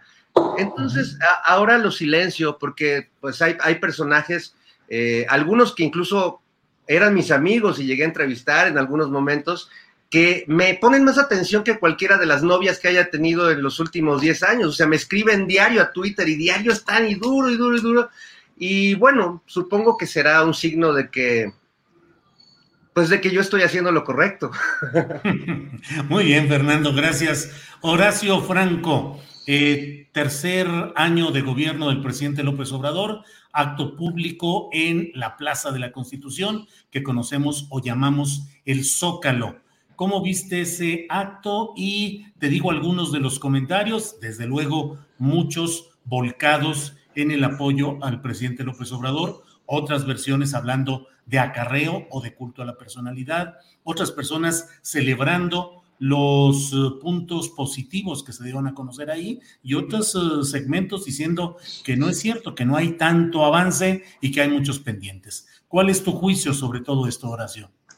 Bueno, espero que me oiga bien. Me puse un audífono para escuchar lo que decían porque no tenía yo, este, no tenía yo, de veras, no sé qué pasa con el internet, pero bueno, la cuestión aquí, eh, Julio, es que eh, este tercer año, el, hecho de que el pueblo sintiera la necesidad de volcarse en el Zócalo, o sintiéramos la necesidad de volcarnos en el Zócalo, apoyar el, el mandato de este presidente que ha roto récords en muchas cosas que ha puesto un paradigma nuevo de gobernar el país, una manera nueva de comunicarse con los periodistas, con el público, con el pueblo, una manera nueva de hacer política exterior, una manera nueva de ser político eh, en su país y fuera de este, una manera nueva de, considerar al pueblo como un, como, como, un todo y de gobernar para todos, él siempre lo ha dicho, una manera nueva de, de pues, expresar todos los días en una mañanera incansable para, para, este, para él y para todo su gabinete y para todos los que están ahí, los periodistas, etcétera, etcétera, y para el mismo público y para el mismo pueblo. Una mañanera incansable donde rinde cuentas, donde dice cómo van las cosas, donde desmiente cosas, donde informa cosas, donde, o sea, esto es una forma de gobernar aparte del sistema económico, que es un sistema que tampoco tiene parangón, que tampoco tiene nombre porque es neoliberal, o, no, más bien está en contra del neoliberalismo siendo capitalista, estando sentándose a la mesa con, con, un tratado de libre comercio y tratando de dialogar con este tratado y con los presidentes de una manera muy respetuosa y muy, realmente muy, muy, eh, eh, que, que, yo mucho halago y que mucha gente ha halagado. Aparte de eso, este, eh, trata de ser una, una, economía donde se reparte bien la riqueza como en las democracias más contundentes de la Europa de los años 80 y 90, trata de, de, hacer programas sociales sin ser, eh, yo creo, sin, sin, tratar de excederse en populismo, más bien en eficiencia para que los recursos lleguen a las personas a partir de tarjetas. También tiene, se ha peleado con las más feas, que son los desastres que le dejaron en, los gobiernos anteriores, ¿no? Con la cuestión de la inseguridad, de la violencia, nos deben muchas cosas, sigo insistiendo, no, no estoy eh, diciendo que ya estamos del otro lado, sino apenas estamos empezando a cruzar del otro lado con, con López Obrador. Entonces eso hace que haya un, que haya un referendo del pueblo y de la mayoría de las personas, de la gente, que, que fue en Zócalo que estuvimos ahí. Bueno, yo, yo ya no llegué, por lo que ya no podía pasar con la bici, ya mejor me regresé pero en ese sentido yo creo que hay, una, hay toda una reivindicación del pueblo que no, en verdad que yo lo, lo, único que digo es que el pueblo mexicano no está oyendo lo que quiere oír, sino lo que tenía que escuchar y lo que debían de haberle dicho desde siempre confía en tu gobierno, confía en un mandatario que está velando por los intereses del país, que sí le falta mucho, sí, falta, hay muchos desaparecidos, hay muchos eh, intereses oscuros todavía dentro del mismo gobierno de la fiscalía, la gente está en la fiscalía que no debería de estar, bla, bla, bla, el poder judicial, sí, sí, ok, sí, pero la cabeza ahorita es una cabeza que está realmente tratando de cambiar las cosas y yo lo único que digo es que es toda esa gente que fue, ¿no? Y que no fueron acarreados, ¿eh? porque también eso de inventar, inventarles este, y cobrarles amenito a todos los que, que, fueron y fuimos o tratamos de llegar y no llegamos y que, que nos digan acarreados, es un gran insulto, porque finalmente ahí la cuestión es que yo creo que el pueblo está por la, por la convicción y las encuestas lo dicen, la popularidad que tiene AMLO, pues lo están diciendo. Entonces ya, ya con eso yo lo, lo único que digo es que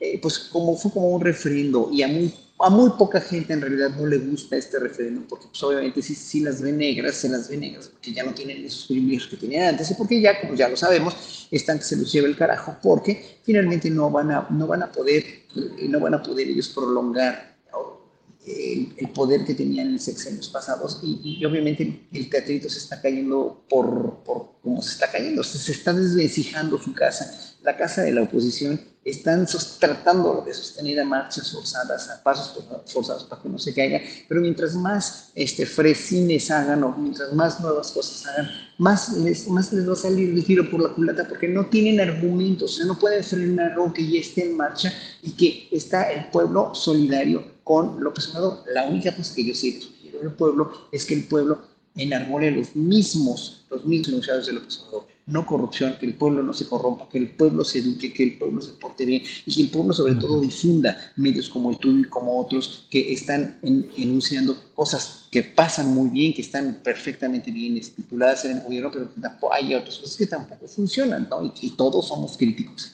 No críticos, pero más bien observadores de todo esto. Bien, gracias Horacio Franco. Ana Francis Moore, el presidente de la República, dijo en su alocución de este tercer año, dijo, entre otras cosas, que había, recomendó anclarse a la, en la izquierda, no medias tintas, no zigzagueos.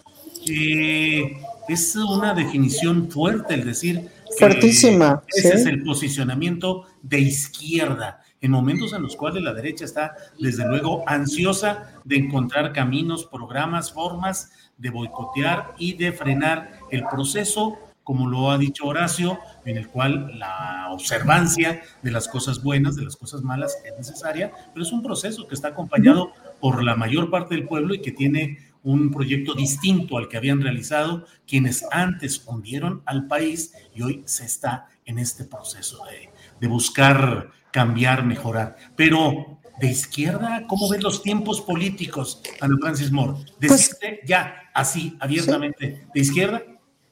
Coincido totalmente. Yo estuve ahí en el, en el meeting, fue muy emocionante y sobre todo fue súper importante. Me tocó como del, a las tres y media cruzarme todo el zócalo para llegar hasta adelante, porque yo quería estar hacia adelante. ¿Cuáles acarreados? La gente estaba feliz, tenían unas matracas de, de uno y metro de 1.20, altura. No, no, no, no, no, increíbles, y los peluchitos y los no sé qué, la banda organizada y sus este y no sé qué, y las banderas y etcétera. Organizada, muy organizada, eso fue muy impresionante. Cuando, cuando ¿se acuerdan cuando, cuando la toma de reforma de lo, que- del campamento y todo eso? Ahí empezaba como una organización eh, eh, como de forma muy importante. Ahora se ve una organización fuerte, como por cuadros, por grupos, por, por una organización comunitaria. Y bueno, lo sé también porque ahora me estoy acercando, me estoy acercando a eso, me estoy acercando a aprender de eso.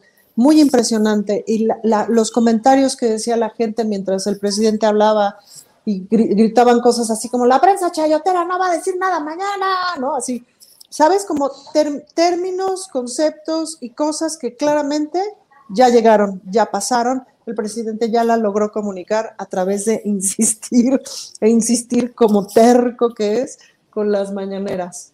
Em, se ve muy bien, se ve muy contento, se ve tranquilo, se ve en paz y se ve Julio con los pelos de la burra en la mano. Por eso me parece que en este momento puede decir, este es un proyecto de izquierda y no nos hagamos bolas, cosa que no creo que haya sido posible antes porque justo estábamos viendo como por dónde, pues, ¿no? Y luego vino el ramalazo de la pandemia, que vaya que ha sido un ramalazo para el mundo entero y en ese sentido el Estado, este Estado y este gobierno tuvo que accionar de las maneras que ya ha accionado y que ya hemos analizado muchas veces. Eh, claro que es momento de radicalizarnos en el buen sentido. Más que de radicalizarnos, yo diría, es buen momento de afianzarnos y de cerrar filas, por supuesto. Sí tengo que aclarar que me la pasé francamente bien el miércoles, que lloré, que me impresionó, que me emocioné, que grité. Entonces, si esperan en este momento, en ese tema, objetividad de mi parte, olvídenlo, porque ahorita sí estoy muy en estado fan, ojo eh, y en estado de contentud, porque creo que fue súper importante. Fue súper importante ver a mis compañeros y a mis compañeras diputados y sus, y, sus, y sus movimientos y tal. Fue muy impresionante ver el trabajo territorial que tienen y eso me dejó, me dejó con el corazón henchido. Em, Que como decía una exnovia, henchido es como hinchado, pero se oye más bonito. Em, Así es.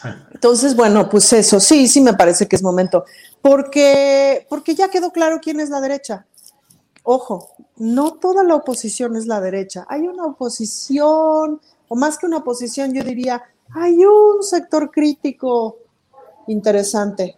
Hay una derecha impresentable, violenta, agresiva, gangsteril, y al ratito les cuento lo gangsteril que está en el Congreso de la Ciudad de México. Bien, Ana Francis, gracias. Eh, Fernando Rivera Calderón, ¿qué es lo que más te llamó la atención del discurso del presidente López Obrador? Particularmente este tema de izquierda. Te pido que nos digas eh, qué opinas de esa declaratoria de anclarse a la izquierda y si crees que en este, pues difícil tramo que todavía falta, el segundo tramo, que probablemente vaya a ser el más difícil de la gestión del presidente López Obrador, si se podrá concretar en hechos realmente fuertes de izquierda esa declaratoria. Bueno, a mí me gusta porque creo que es un tiempo de, como, como decía hace rato, pues no se, ya no se valen las medias tintas, ya no puede estar uno ahí tratando de guardar el equilibrio. Yo lo que, lo que creo es que la izquierda son muchas izquierdas, porque finalmente la izquierda es donde está la libertad de pensamiento, la libertad de opinión, y ahí sí creo que el presidente a veces le ganan eh, ciertas fobias o ciertos eh, ya, ya, conocernos durante tantos años, leernos durante tantos años, escucharnos, eh, creo que, que no, no, me, no me gusta esa parte del discurso, no me gusta que, que le saque la lengua a Carmen Aristegui o a, Julio Hernández, porque creo que todos de alguna manera, desde diferentes trincheras y con diferentes historias personales, eh, políticas, somos parte de, de esas izquierdas y creo que tal vez esas izquierdas no terminemos de ponernos de acuerdo, como, como sucede casi en todo el mundo con las izquierdas, porque finalmente ahí es donde se dan los debates de ideas, ahí es donde se da el intercambio de argumentos y no nomás los ataques y, y la violencia verbal que suele surgir de la derecha. Entonces, yo creo que hay muchos caminos desde la izquierda, hay muchas maneras de entender la realidad y de entender la transformación de un país desde la izquierda. Lo que creo que deberíamos coincidir, y allí el presidente también debería cerrar filas, y me hubiera encantado decir eh, algo así como, hoy quiero decirle que vamos a reconciliarnos las izquierdas, vamos a darle un abrazo al ingeniero que está muy solo y dando bandajos Vamos a saludar a Julio y a Carmen, que son parte y a proceso también, que aunque ahorita también anden mirando para otro lado, han sido parte de la transformación y sin ellos, y sin los moneros, y sin todos ellos, pues no estaríamos, no habríamos generado, después de tantos años, un consenso que, hiciera posible el triunfo de López Obrador. O sea, eh, el que López Obrador esté en el poder actualmente y que la 4T esté funcionando, no nomás es mérito de López Obrador, también es obra de Julio Astillero y de Carmen Aristegui y de proceso, por supuesto, ¿no? Y, y hay de aquel que lo niegue porque estamos entonces negando nuestra propia historia política y lo que nos trajo hasta este punto. Entonces, yo creo que hay, hay una quizás una bronca en el sentido de que país nos imaginamos desde la izquierda, pero sí tenemos claro todos qué país ya no queremos y que, a, dónde no queremos regresar.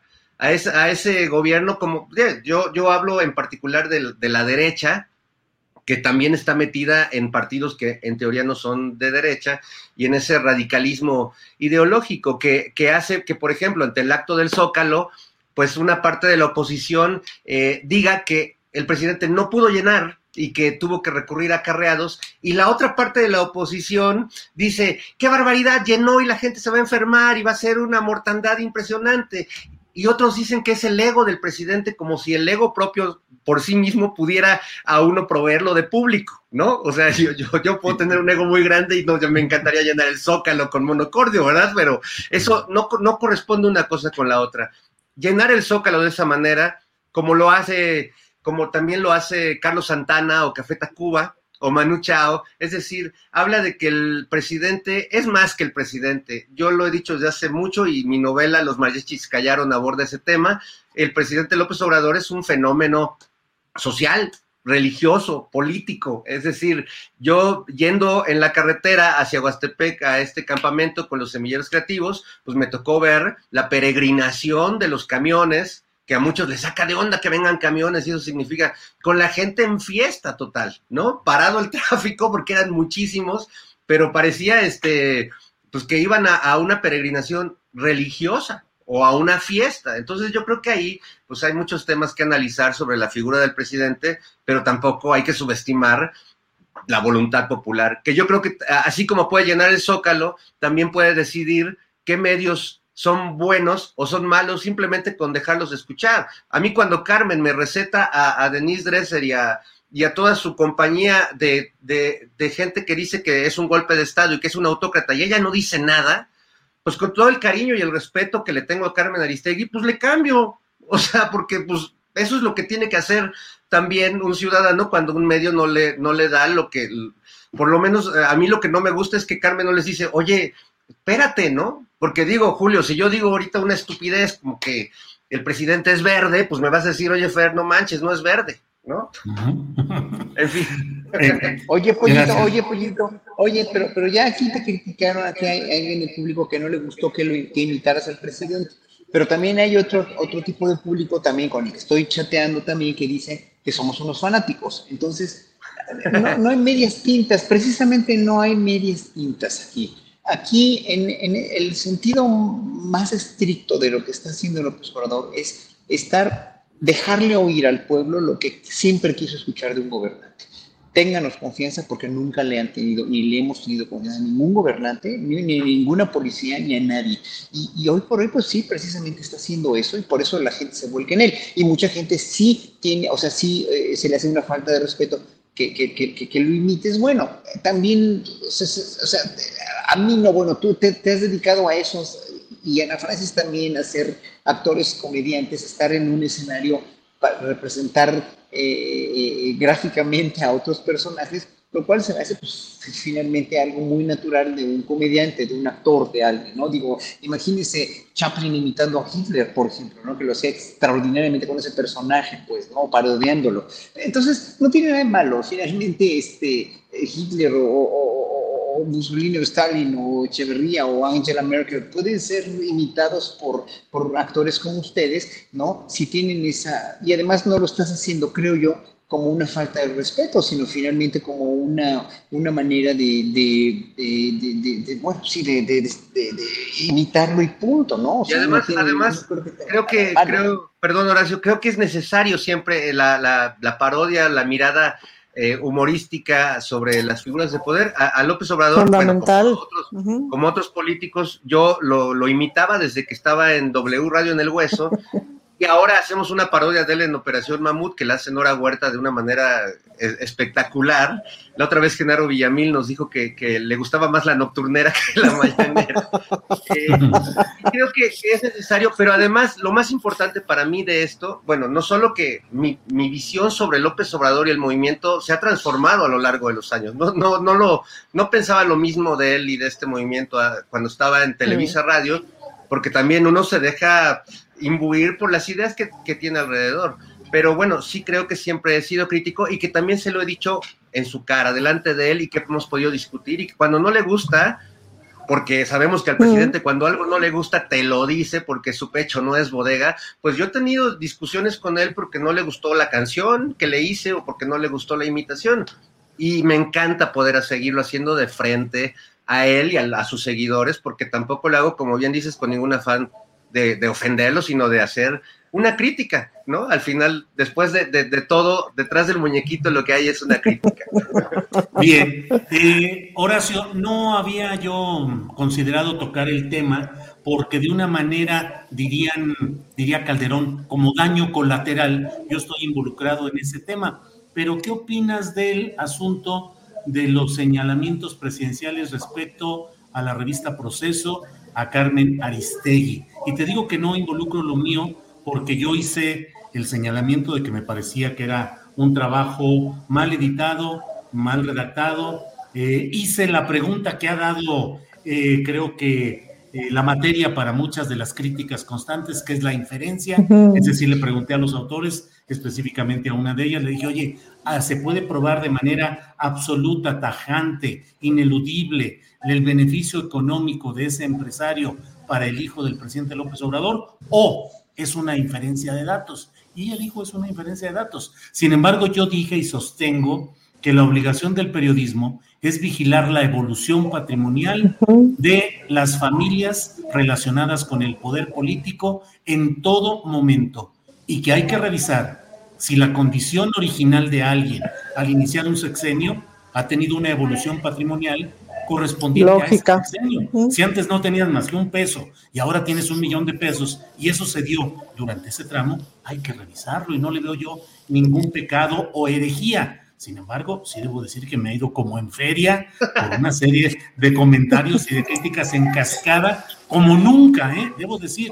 Y no soy de una piel delgada, realmente yo suelo decir que soy lagartija muy apedreada o conejo muy lampareado, o sea, ya yo más o menos me la llevo. Pero, ¿qué opinas de todo esto, Horacio Franco? Aquí hay muchas aristas. Tú, tú eres como tú, tú, tú, tú separaste las aguas ahí con tu, con tu este, de veras hiciste un, un parteaguas, eres un parteaguas porque con la entrevista que oí a los dos jóvenes periodistas que no tienen culpa de ser jóvenes, pero sí, ahora sí tengo que decirlo muy, este, muy categóricamente, porque además de una buena fuente sé que el reportaje o, o esta investigación que no salió como debe haber salido, no estaba encaminada a, a quemar a los hijos de López Obrador. O sea, estaba nada más encaminada a ver el cacautero, este, ¿cómo se llama? Este, Hugo este Chávez, Ayala. ¿no? A Hugo Chávez Ayala, eh, cómo estaba trabajando, cómo había, dijéramos, hecho sus, sus, eh, lo que hizo con los cacauteros de Tabasco, pero, pero, pero, eh, después al parecer, yo creo que se engolosinaron tanto Proceso como Aristegui, espero que, que, este, que no esté diciendo yo mentiras, pero, pero este, yo creo que ahí, si el reportaje original era precisamente para, para exhibir este, este teje y maneje que se había dado en, en Tabasco, eh, los hicieron de una u otra manera eh, involucrar a los hijos de López Obrador sin tener pruebas. Y eso fue lo que lo enojó al presidente, porque obviamente cuando sacas un reportaje de esa magnitud o con esos nombres, tienes que tener ya las cifras, tienes que tener ya todo el, el, el como tú bien dices, ¿no? o sea, el enriquecimiento de cuánto fue a cómo les tocó, cómo se fue, cómo se fue, este, cómo fue creciendo. Y pues esto todavía no se hace porque el cacao todavía no se empieza a dar, ¿no? Finalmente, ¿no? Faltaba, falta todavía tiempo y tú se los, se los reclamaste, se los dijiste, ¿no? Es una inferencia, no es una, no es una investigación consumada. Entonces, obviamente, si Carmen Aristegui lo anuncia en la, en la mañana, a las 7 de la mañana, que yo la sigo todos los días, ¿no? Veo, veo sus resúmenes y veo que saca esto como un, la primera parte de su programa y luego veo la mañanera y que el otro Obrador está diciendo esto contra Proceso y contra Carmen, yo creo que se le fue demasiado la a Carmen y a Proceso porque obviamente yo respeto tanto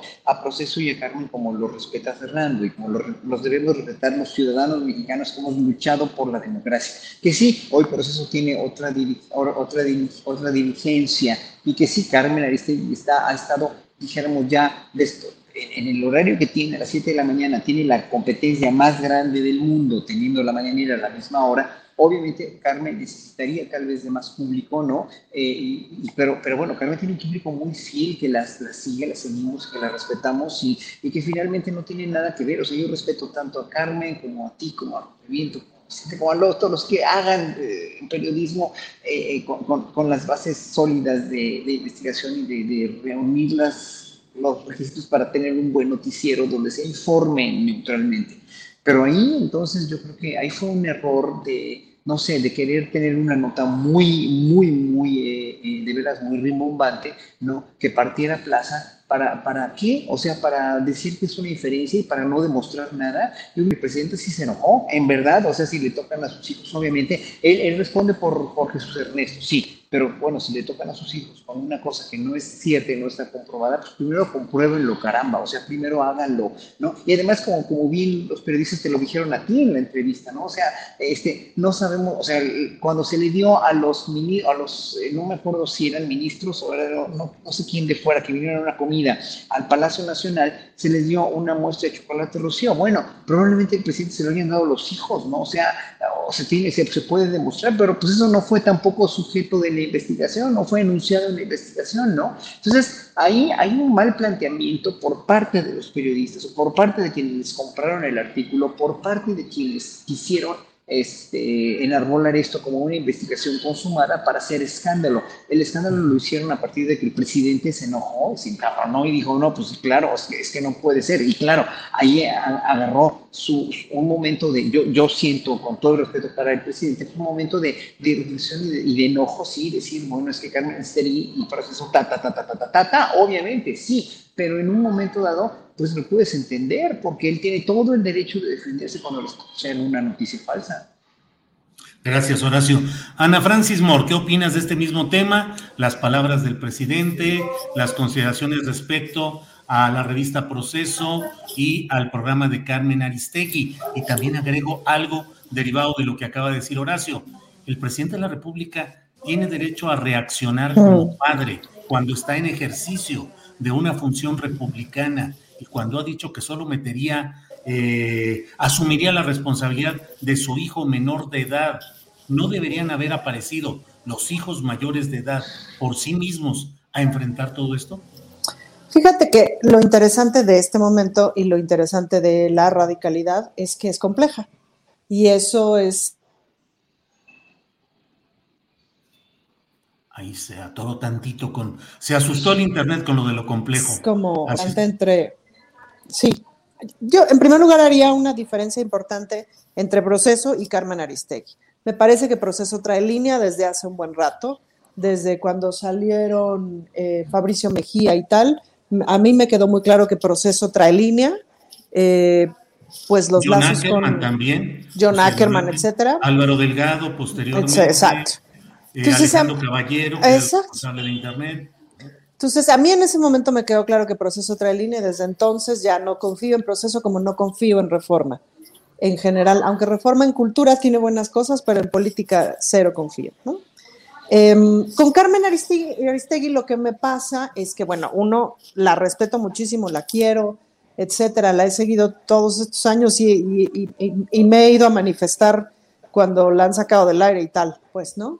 Sí me pareció un poco desproporcional lo del presidente, sobre todo porque pienso que podía haberlo dejado para el quién es quién, ¿no? Que es como la sección adecuada para justo decir, este reportaje es, por lo, si no es falso, es por lo menos tendencioso o a la conclusión a la que, a la que querramos llegar a partir del asunto de la inferencia. No es un buen reportaje, pues, ¿no? Y sí tiene una tendencia de vamos a buscarle y a buscarle y a buscarle y a ver qué le encontramos, pues, ¿no? Y eso es gacho, pues. Ahora, al mejor cazador se le va la liebre. Eh, no todos los reportajes y las cápsulas y las entrevistas y las mesas de discusión del programa de Carmen son buenas, ¿no? A mí también me pasa un poco como a, como a Pollito que cuando empieza el, el, otro brother este que habla con la voz así, que, que sale los miércoles, no lo soporto, pues, ¿no?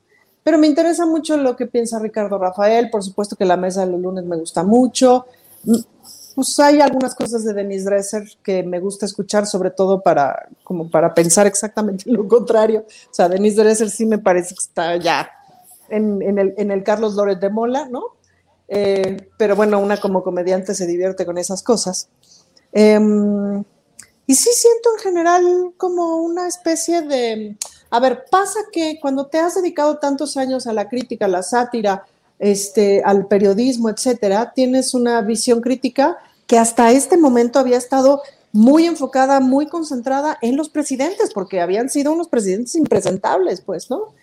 Pasa en el 2018 que nos damos cuenta de un montón de cosas. Entonces, de pronto en este momento resulta muchísimo más peligroso Claudio X González que el propio presidente, por supuesto, aunque se pueda criticar al presidente, claro que se puede criticar al presidente, pero el verdadero peligro está en muchos otros lados. Lo digo desde la sátira política, no desde el periodismo. Em, entonces, eh, sí siento que de pronto hay como esta necesidad de objetividad, el que a fuerzas tienes que buscarle y rascarle al presidente, cuando la verdad es que el presidente, en el sentido de la honestidad, pues es impecable. Tiene muchas críticas de muchos lados, pero en ese sentido, pues la verdad es que a mí me parece que es impecable. Em, cierto es que la voz del presidente pesa. La única vez que tuve yo chance de estar con él en la mañanera y preguntarle, una de las cosas que le dije fue, su voz, cuando habla del feminismo, pesa, porque es el presidente. Entonces, en ese sentido, estaría padre que hablara un poquito mejor. Este, lo cual no significa que desconozca yo o que no reconozca toda la serie de acciones que ha hecho en favor de las mujeres, que es tres millones de veces más que cualquier otro presidente, amén de que los otros presidentes hayan tenido un discurso impecable. Entonces, sí creo que hubiera estado padre que lo hubiera dejado para la sección del quién es quién en los medios o quién es quién en las mentiras o no sé cómo se llama, que es la sección que ya está dedicada a eso. Eh, pero también sí reconozco que hay ciertos espacios del noticiero de Aristegui en los que ya no confío. De todos modos lo sigo escuchando todas las mañanas. Eh, no, cero me atrevería a calificar a Aristegui ni de vendida ni de nada. Nee, la respeto mucho. Me parece que se equivocó en ese reportaje, sí, y que la mención del presidente es un poquito desproporcionada también. Bien, gracias Ana Francis. En unos minutitos más vamos a tener que despedir la transmisión nuestra para eh, Canal 22, pero seguimos con nosotros. Por ahí se oye un rebote de, del sonido mío, eh, de, mi, de mi intervención. Eh, y bueno, Fernando Rivera Calderón, mm, luego hacemos esto de los postrecitos. Si algo deseas señalar antes de que terminemos la transmisión para Canal 22, por favor un agregado, este, un agregado cultural a este, a este, a esto que estamos comentando, porque en medio de toda esta eh, radicalidad y, y, que a mí me, me, duele porque, bueno, pues el público actualmente es implacable y bueno, pues un semanario como proceso que para mí, pues aunque no me guste lo que está sucediendo ahora o no me guste todo lo que sucede ahora con proceso, pues yo coleccionaba proceso y siempre andaba con mi jornada bajo el brazo en la universidad y lo primero que leía, bueno, eh, después de los monos era Julio Astillero. Entonces, eh, me molestó mucho el tuit de Pablo Gómez porque... Mm. Eh, muestra lo justo lo que no necesitamos al interior de un movimiento que no solo es Morena, que no solo es el presidente, que somos muchos movimientos que estamos apoyando esta transformación. Y me parece que Pablo vuelve a pecar de soberbia, que es su pecado favorito, y te cuestiona por, por cuestionar, cuando es la función de cualquier periodista en, cualquier parte del mundo. La, función de un periodista es formular preguntas y saber formular las preguntas adecuadas para llegar a ciertas verdades. Eh, y, este cuate que acaba de llegar a ocupar el lugar que dejó Santiago Nieto, que supongo yo que debe tener mucha chamba como para estar tuiteando como si fuera Javier Lozano, este, se pone a cuestionarte por cuestionar cuando los periodistas preguntan y me molestó mucho porque lo primero que pensé cuando leí ese tuit de Pablo Gómez es, pues por eso perdimos Coyoacán, güey, por, por, esa pinche soberbia, por esa manera tan desde arriba que, pues no, eso no es la izquierda, perdóneme, señor aristócrata de la izquierda, eso no es la izquierda. Y que él, siendo parte de tantos movimientos durante toda su vida, no sea capaz de entender que los periodistas preguntan, ay, por favor, o sea, me parece un despropósito brutal. Siento que les duele más la crítica que viene de quienes somos parte de ese movimiento porque sienten que somos incondicionales. Y que Julio y Carmen y, yo y, todos los que estamos aquí tenemos que ser incondicionales. Pues no lo vamos a hacer porque así es la izquierda, porque así, así circulan las ideas, ¿no? Deberían cuestionar más a, otro tipo de periodistas que veo que no los tocan y que incluso a veces van a sus programas, como, como el señor Monreal, y se sientan muy a gusto y pues hacen el oso, ¿no? Vieras eh, la insistencia que tuvimos para tener una entrevista con Pablo Gómez cuando lo nombraron director de la Unidad de Inteligencia Financiera y le dio a todo el mundo menos a nosotros. Horacio Franco, ¿qué, mm, ¿qué, opinas ya en esta parte final como postrecito antes de despedir y agradecerle a nuestros nuestra audiencia del canal 22. Me tengo que hacer un comentario de un, de un internauta aquí del chat, estoy con el chat, como saben. Este ZSB dice que, que, que, yo te diga que, este, que López Obrador no, siempre dijo que él iba a, tomar medidas con sus hijos cuando se portaran mal, pero no cuando los calumniaran, nada más. Nada pero más Ahí el punto es, el presidente debe definir qué es calumnia, qué es delito o no porque no le corresponde a él. él lo que debe es procesarlo hacia los órganos adecuados, pero ni siquiera yo, emitir una opinión. Claro, sí. Claro yo, lo, que, lo que opino, no, yo lo que opino es que los hijos deben salir y deben aclarar todo, ¿no? Sí. ese sería el, vehículo más transparente y en el cual todavía confiaremos mucho más en que en, el no nepotismo y en todo lo que anuncia el observador. Obviamente, o sea, yo creo que y él está muy consciente y lo dice todos los días el que nada debe nada temer. Oye, Julio, yo quisiera nada más para terminar hacer notar una cosa muy importante que no hemos notado, que es que Fernando Rivera Calderón le tira mala onda a Javier Lozano porque se parece físicamente a él. ¿En serio? Fernando, ahora sí, yo ahora, mira, ya hasta se levantó. No, pollito, ven, pollito. Yo así no me llevo, Ana Francisca. Eso, eso es bullying. Era para terminar mostrando claramente qué es bullying. Eso es bullying. Te, va a regañar mi pejito. Eh, no. Y, viste cómo estaba preparando Ana Francis el momento adecuado y se le veía en la cara cómo iba entrando ya en esa etapa de decir, Fernando. ¿Qué te digo, Julio? Experta en teoría dramática, ni modo. Ana Francis, ¿qué nos, eh, eh, la parte final, qué nos, qué nos comentas, por favor? Oigan, ya fuera de WhatsApp, échenle ojo. En, la, en el Congreso de la Ciudad de México estamos sufriendo violencia de los diputados panistas. Vamos a tener que meter una denuncia penal y todo porque ayer volvieron a violentar a nuestra coordinadora así de amenazas de así.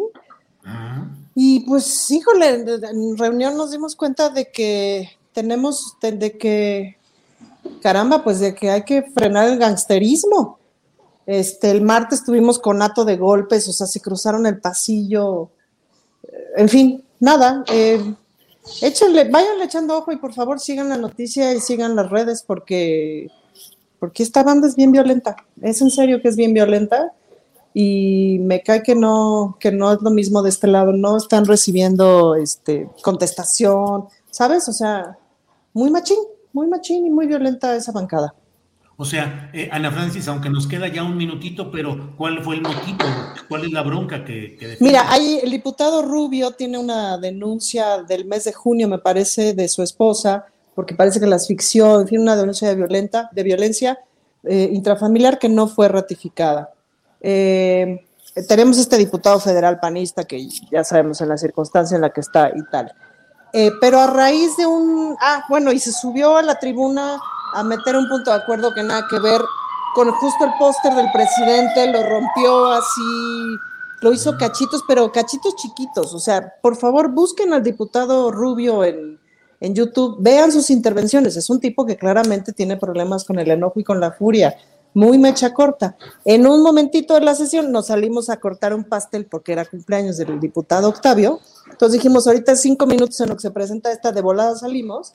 La diputada Marta Ávila se quedó en el recinto junto con otros dos o tres diputados, o sea, como, como, muy, eh, como muy sola, pues, ¿no? En ese sentido.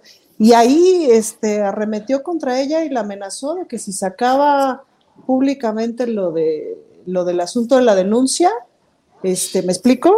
Así de, así de vas a ver, pero o sea, sí hay que entender que alguien que tiene una denuncia de violencia, que además ha demostrado en tribuna muchas veces que es violento, que acaba de romper el póster, no sé qué, que llegue y te amenace, y el martes pasado los tres gorilones, que están bien altos y bien fuertotes, este, cruzaron el pasillo queriendo golpear a un compañero, pues es muy intimidante, pues, ¿no? Claro. En fin. Bien, Bien, pues muchas gracias. Gracias, a quienes eh, nos ven en Canal 22. Llegamos al final de la transmisión para Canal 22 y seguimos aquí en el canal de Julio Astillero. Adiós, Canal 22. Hasta pronto. Gracias. Bien, pues seguimos nosotros ya en esta parte final. Eh, ¿En qué nos quedamos, Ana Francis? Fernando, pues estamos ya en la parte final. Em, creo que no nos queda mucho por revisar o algo que te haya quedado en el tintero, Fernando? Mm, pues, pues, solo este. ¿Cómo piensas así? Hacer, hacer notar. Fíjate, ¿eh? así de, las, de, pensador griego. Primero, hacer notar que nuestro público eh, ha, sentido la agresión de la que he sido víctima por la comparación con Javier Lozano. Eso es, nada más quiero dejar constancia de que ya el pueblo bueno se ha dado cuenta. Eso, eso. De que Ana se, pasó de lanza. Mira, ya hasta se, salió de la transmisión, ya hasta se salió. Sí, sí, de pura. mejor me escapo. Regresa, Ana Francis, te invocamos. Esperemos que regrese. Pero bueno, pues eh, eh, eso nada más. Eh, no te vayas, Ana. No, se cortó. no, cortó, se cortó. Los fantasmas. Horacio, eh, pues eh, el comentario final, lo que tú desees y agradecerte la participación de esta tarde, noche.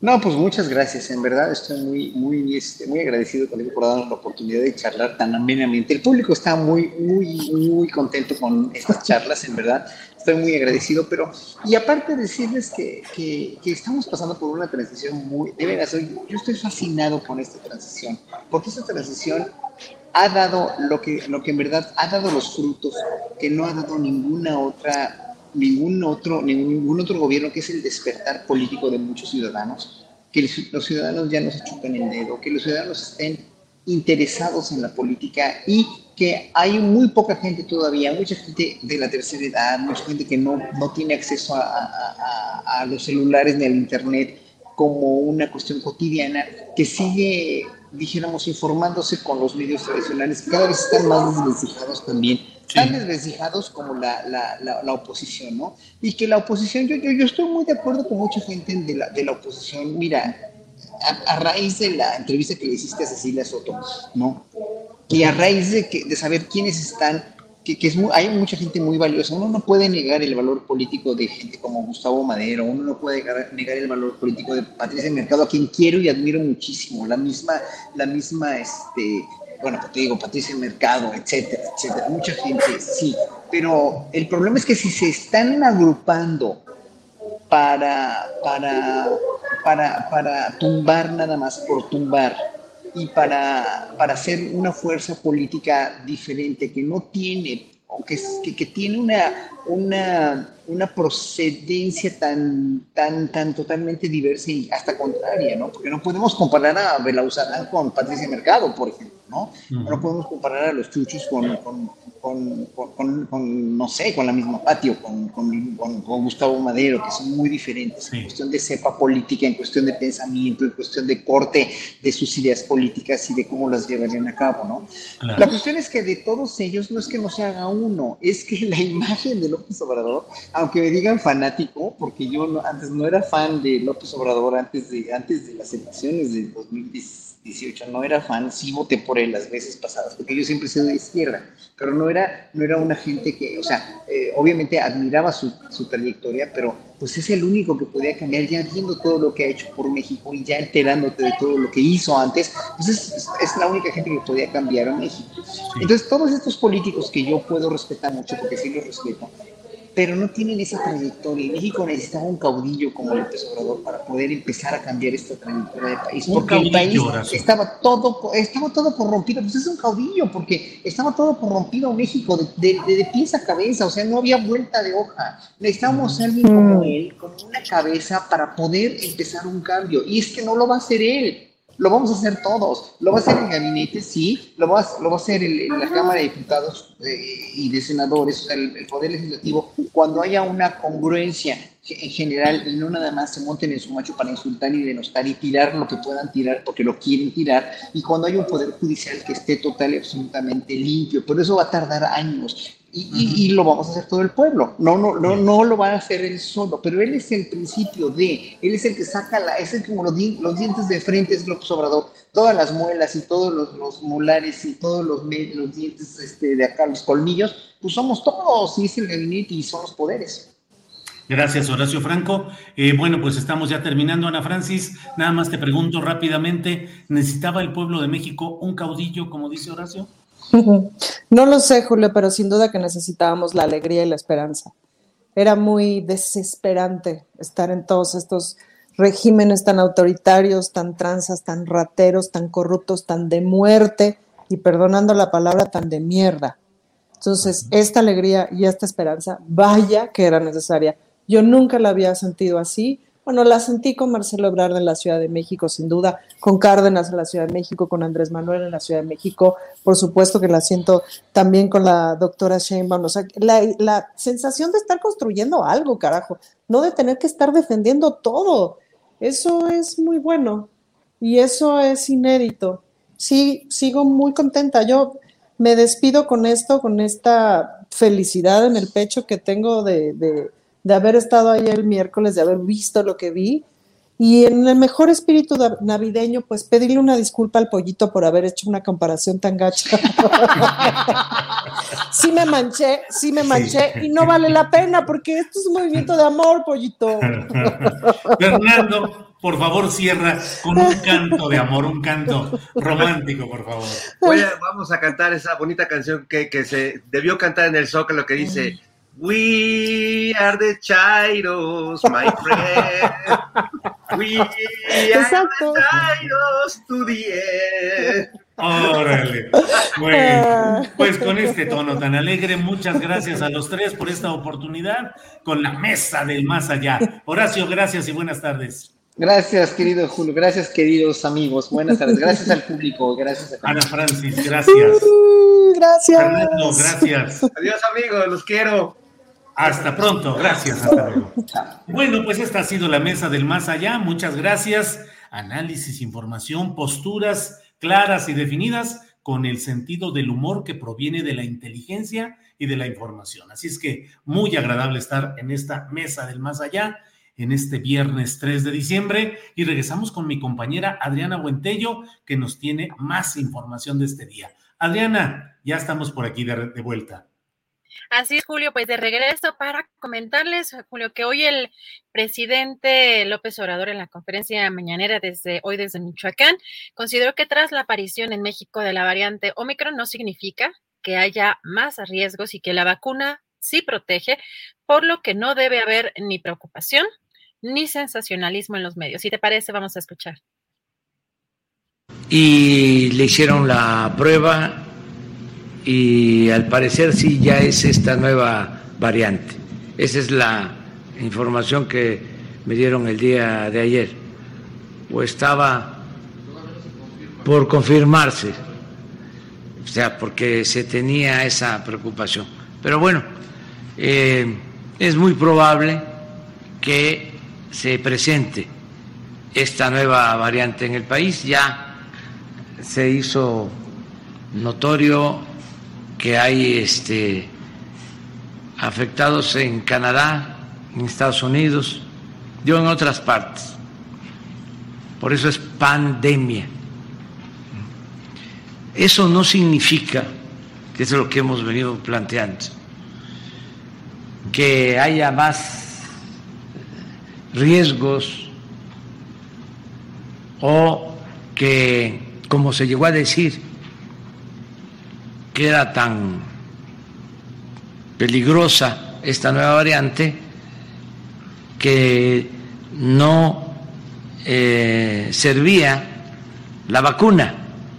Ya se ha ido aclarando de que la vacuna sí protege de todas las variantes. Por eso no debe de haber preocupación, mucho menos sensacionalismo de los medios, amarillismo para atemorizar sin elementos Bueno, Julio, y hoy por la mañana, posterior a la conferencia, en un comunicado, la Secretaría de Salud dio a conocer que la Dirección General de Epidemiología, a través del Instituto de Diagnóstico y Referencia Epidemiológico, el INDRE, detectó el primer resultado positivo a la, a la, variante Omicron en México. Se trata, según este comunicado, de una persona de 51 años de origen sudafricano y arribó a nuestro país el 21 de noviembre y seis días después presentó sintomatología característica de COVID-19 leve. Recibió atención médica en un hospital privado en la Ciudad de México el 29 de noviembre. La prueba de antígeno IRT-PCR resultaron positivo y durante su evaluación en urgencia se encontraba estable con saturación del 95%, de acuerdo a lo que menciona este comunicado, se encuentra en aislamiento preventivo voluntario. Esto lo indica la Secretaría de Salud, Julio, en un comunicado y el subsecretario Hugo López Gatel posteriormente también dio una conferencia de prensa y lo interesante, Julio, aquí lo que hace mención el subsecretario es que ahora dice eh, que el tema de COVID-19 es ahora una epidemia, pero de no vacunados. Están llamando desde el presidente López Obrador hasta las autoridades sanitarias, pues, a vacunarse justamente, pues, para eh, esta situación que estamos viviendo. La Secretaría de Salud elevó a nivel 3 su alerta para evitar todos los viajes internacionales no esenciales ante la elevada posibilidad de enfermar por la nueva variante de COVID-19 Omicron. Y comentarles también, Julio, que obviamente todo este tema de, esta nueva variante pues está causando reacciones de manera constante. El portavoz de la Organización Mundial de la Salud Christian Lindberg, dijo que la agencia aún está estudiando la transmisibilidad y la gravedad de esta variante de coronavirus Omicron y que era correcto que los fabricantes de vacunas planificaran con anticipación el ajuste de la vacuna existente. Y en otro tipo de información, eh, Julio, comentarles que ayer les, les estábamos dando también seguimiento a este tema de la ratificación de eh, Victoria Rodríguez Ceja pues, al Banco de México ya pasando al Pleno, luego de salir de comisiones de Hacienda, pasando al Pleno del Senado de la República, avaló con 78 votos en favor, 21 en contra y 10 abstenciones el dictamen con el que se ratifica la propuesta del presidente Andrés Manuel López Obrador para designar a Victoria Rodríguez Ceja como miembro integrante de la Junta de Gobierno del Banco de México a partir del primero de enero de 2022. Julio, y en la, en la conferencia mañanera, tú has visto que eh, en redes sociales eh, Santiago Krill, el senador Santiago Krill, pues eh, pidió pues ser escuchado y el presidente reveló que dio instrucciones al secretario de Gobernación, Dan Augusto López, para que se establezca el diálogo solicitado por un sector del Partido Acción Nacional a través precisamente de Santiago Krill para que se escuche a todos y no se actúe con cerrazón y pues comentó también incluso este tema de la foto, Julio, que allá comentábamos, ya platicábamos después de este evento, dijo que hubo un dirigente de un partido reclamándole a los gobernadores la asistencia al Zócalo. Si te parece, vamos a escuchar. Un dirigente de un eh, partido reclamándole a los gobernadores de ese partido porque asistieron. Por otro lado, de ese mismo partido, un dirigente nos está pidiendo diálogo. Santiago Krill, que ya le di instrucciones al secretario de Gobernación, Adán Augusto López Hernández, que lo reciba y que se abre, abra la posibilidad de diálogo. Este, que se escuche a todos, que no actuemos con cerrazón. Julio, pues esto es algo de la información más relevante del día de hoy. Bueno, pues eh, eh, son algunas de las cosas interesantes de este viernes 3 de diciembre, cuando ya estamos cerrando toda la cuestión informativa. Adriana, muchos eh, temas y muchas cosas que hemos abordado en este día. La mesa del más allá tuvo de todo, tuvo humor, inteligencia, comentarios diversos. Y Adriana, pues estamos cerrando ya esta semanita, esta semanita que ha sido intensa. ¿Cómo la pasaste esta semana en términos eh, eh, de trabajo y también tu visión de lo que ha pasado en estos días, Adriana? Bueno, pues yo creo que la parte más intensa, por supuesto, ha sido los ataques que se han dado. Creo que esta polarización que cada vez me parece más em, tóxica, pero también ya a nivel psicológico como sociedad, me parece que estamos viviendo momentos muy complejos.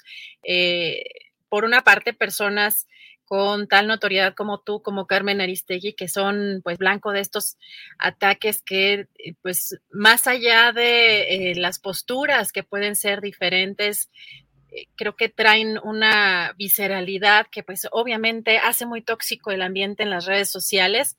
Y pues es también parte, esto que estamos viviendo, Julio, de, de una verticalidad en la, en la comunicación que pues todos la sociedad tuvimos durante décadas y ahora que tenemos la posibilidad de expresar nuestro punto de vista, eh, pues digamos de manera mm, paralela pues a otro tipo de plataformas, personas, políticos, funcionarios, pues es una situación que de pronto pues, parece que se sale de control. Y pues yo sí coincido con pues muchos de las muchas de las entrevistas que has tenido en esta semana y las posturas que no se entiende la llegada del presidente López Obrador sin pues eh, todo el trabajo de periodistas, activistas, también de algunos políticos, por supuesto, pues que han luchado por muchas causas y en este caso el periodismo contribuyó de manera muy importante a abrirle los ojos o abrirnos los ojos a la sociedad en general de lo que estábamos viviendo y de lo que estaba pasando, sobre todo, Julio, cuando llega el momento en que las redes sociales y eh, Internet irrumpen, digamos, de manera pues muy poderosa, ¿no? Para eh, hacerle, digamos, este contrapeso, estos monopolios, sobre todo en algunas partes, porque hay que recordar, Julio, que todavía Internet no llega a un porcentaje importante de la población, pero a mí me parece que sí. Eh, yo lo, y lo reitero además, a mí me parece que entonces si el presidente se manifestó en algún momento en favor de Carmen Aristegui, esa postura entonces fue hipócrita porque no, no se entiende lo que está mencionando o los ataques que van dirigidos contra ella desde esa tribuna. Así que esa parte sí me parece muy triste, muy, muy lamentable, porque en, este, en esta tribuna presidencial, pues le ha pasado la guillotina a organizaciones, a activistas, a periodistas, pues por igual a todos, ¿no? Por igual a todos los que sí realmente son los traficantes de la pluma y los que han vivido del erario durante pues, toda su existencia, pero también los que legítimamente critican y hacen su trabajo, como en este caso tú y Carmen Aristegui. Yo también coincido que Carmen tiene, pues quizá muchos opinantes o muchos analistas que, pues, con los cuales ya no coincido y no por eso dejo de creer que su trabajo pues es pulcro en general y que pues puede tener errores como todos eh, o puede tener imprecisiones. En este caso ni siquiera fue un trabajo de ella. Muchos medios arropan cierto tipo de trabajos para poderles dar difusión y no por eso se le debe de cargar todo el peso a pues en este caso a, Carmen Aristegui. Así que me parece esta semana siento un poco de pesar o de tristeza porque veo que siento que el periodismo crítico todavía no se alcanza a entender cuál es el objetivo, ¿no? O la diferencia entre los que son los golpeadores y los traficantes de la pluma, los que están detrás de esta oposición que no tiene pues sostén y pues los que hacemos diariamente el ejercicio de la revisión del poder. Entonces todavía traigo ahí como pues ese pesar un poco por todo lo que has estado viviendo, particularmente tú, lo que ha estado viviendo Carmen y, pues algunos, y este, estos reporteros, Julio, que a mí me parece que Sergio y Tania pues son buenos periodistas, pero quizá no lograron aterrizar o no dejaron madurar completamente el reportaje y pues también pues son muy jóvenes y yo creo que tienen pues una, una carrera importante, tienen pues una serie de trabajos previos que han sido importantes, pues vamos a ver qué tal eh, se desenvuelven, pero me parece que son periodistas, ambos me parece que son periodistas honestos, independientemente de si les encontramos posturas a cada uno de ellos en, en lo político o no, pero pues eso me deja como esta semana un poco intensa en ese sentido y sobre todo esto que, que platicabas, ¿no? Con Alberto Scorsia en las redes sociales, pues tú particularmente que lo has visto y si lo has visto esta semana más intenso que cuando pasó lo de la mañanera, híjole, sí. Sí, sí, sí, ha estado, ha estado realmente intenso, intenso. Pero fíjate, de Sergio Rincón tuvimos aquel reportaje sobre Alfonso Romo, el cacique del agua en Yucatán con todos los señalamientos detalladísimos de las concesiones, los permisos, eh, la acumulación, el acaparamiento de agua en la península de Yucatán, los daños ambientales producidos y no vigilados y no sancionados ni impedidos por las autoridades federales. Lo tuvimos con Sergio Rincón y otro compañero periodista, que fue un trabajo bien hecho y bien planteado, que no ha sido, no solo no ha sido refutado, sino lo que ahí se denunció no ha sido corregido y Alfonso Romo, que era el jefe de la oficina de la presidencia de la República, pues sigue disfrutando y sigue con ganancias extraordinarias en todo lo que es ese asunto del agua en Yucatán. Bueno, eh, Adriana, pero mira, nosotros, eh, pues aquí peleamos, batallamos, decimos y todo, pero hay ejemplos de lucha, de concentración, de trabajo, de persistencia. Mira lo que ha hecho nuestro conocido y querido Daniel Robles, que hoy llegó hasta el Senado de la República para que se planteara lo, de su eh, planteamiento, para que se planteara pues eh, la solicitud, la propuesta que hace de que haya mejores espacios para eh, los servicios sanitarios para los discapacitados, en un esquema que me parece muy interesante de Daniel Robles, nuestro conocido y querido eh, Daniel que sufre de parálisis cerebral, pero que tiene una inteligencia y una rapidez y una dedicación y un sentido de lucha enorme, Adriana. Allí está el buen Dani Robles. Ah, yo quiero destacar además que Dani es de las las personas que se conectan, es el primeritito que todavía no estamos al aire y ya está allí eh, mandando mensajes y saludos en el chat. Así que pues un abrazo a, a Daniel y a su mami, pues porque estos, estos derechos sean visibles, mucho más visibles, porque además ha llevado pues a cabo en estos en estas últimas semanas pues todo un movimiento que es sumamente relevante y pues felicidades a nuestro querido Daniel y vamos a darle pues, seguimiento, claro que sí, Julio. Así es. Bueno, pues ahí está Daniel Robles, procedente de eh, Guadalajara, específicamente de Zapopan, eh, que viajó a la Ciudad de México y que estuvo hoy en el Senado en audiencias relacionadas eh, con este tema de discapacidades, de problemas motrices, en fin, de todo esto hubo hoy esa reunión y allí estuvo Daniel Robles. Adriana, pues vamos cerrando, son las 3 de la tarde con 22 minutos, podemos decir gracias a la audiencia, gracias a la tripulación astillero, gracias Adriana y a preparar nuestro programa del siguiente lunes. Así es, con muchísimo gusto. Buen fin de semana a todos. Hasta lunes.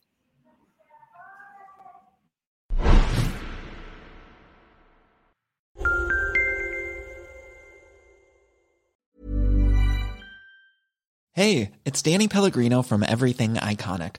Ready to upgrade your style game without blowing your budget? Check out Quince. They've got all the good stuff shirts and polos, activewear, and fine leather goods, all at 50 to 80% less than other high end brands. And the best part? They're all about safe, ethical, and responsible manufacturing. Get that luxury vibe without the luxury price tag. Hit up quince.com slash upgrade for free shipping and 365 day returns on your next order. That's quince.com slash upgrade. ¿Te preocupas por tu familia? Entonces, ¿por qué darles solo huevos ordinarios cuando pueden disfrutar de lo mejor? Eggland's Best, los únicos huevos con ese delicioso sabor fresco de granja, además de la mejor nutrición, como 6 veces más vitamina D, 10 veces más vitamina E y 25% menos de grasa saturada que los huevos regulares, además de muchos otros nutrientes importantes. Así que, dales los mejores huevos. Eggland's Best, mejor sabor, mejor nutrición, mejores huevos.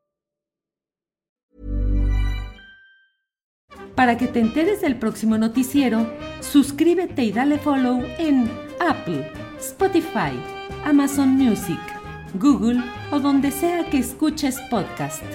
Te invitamos a visitar nuestra página julioastillero.com.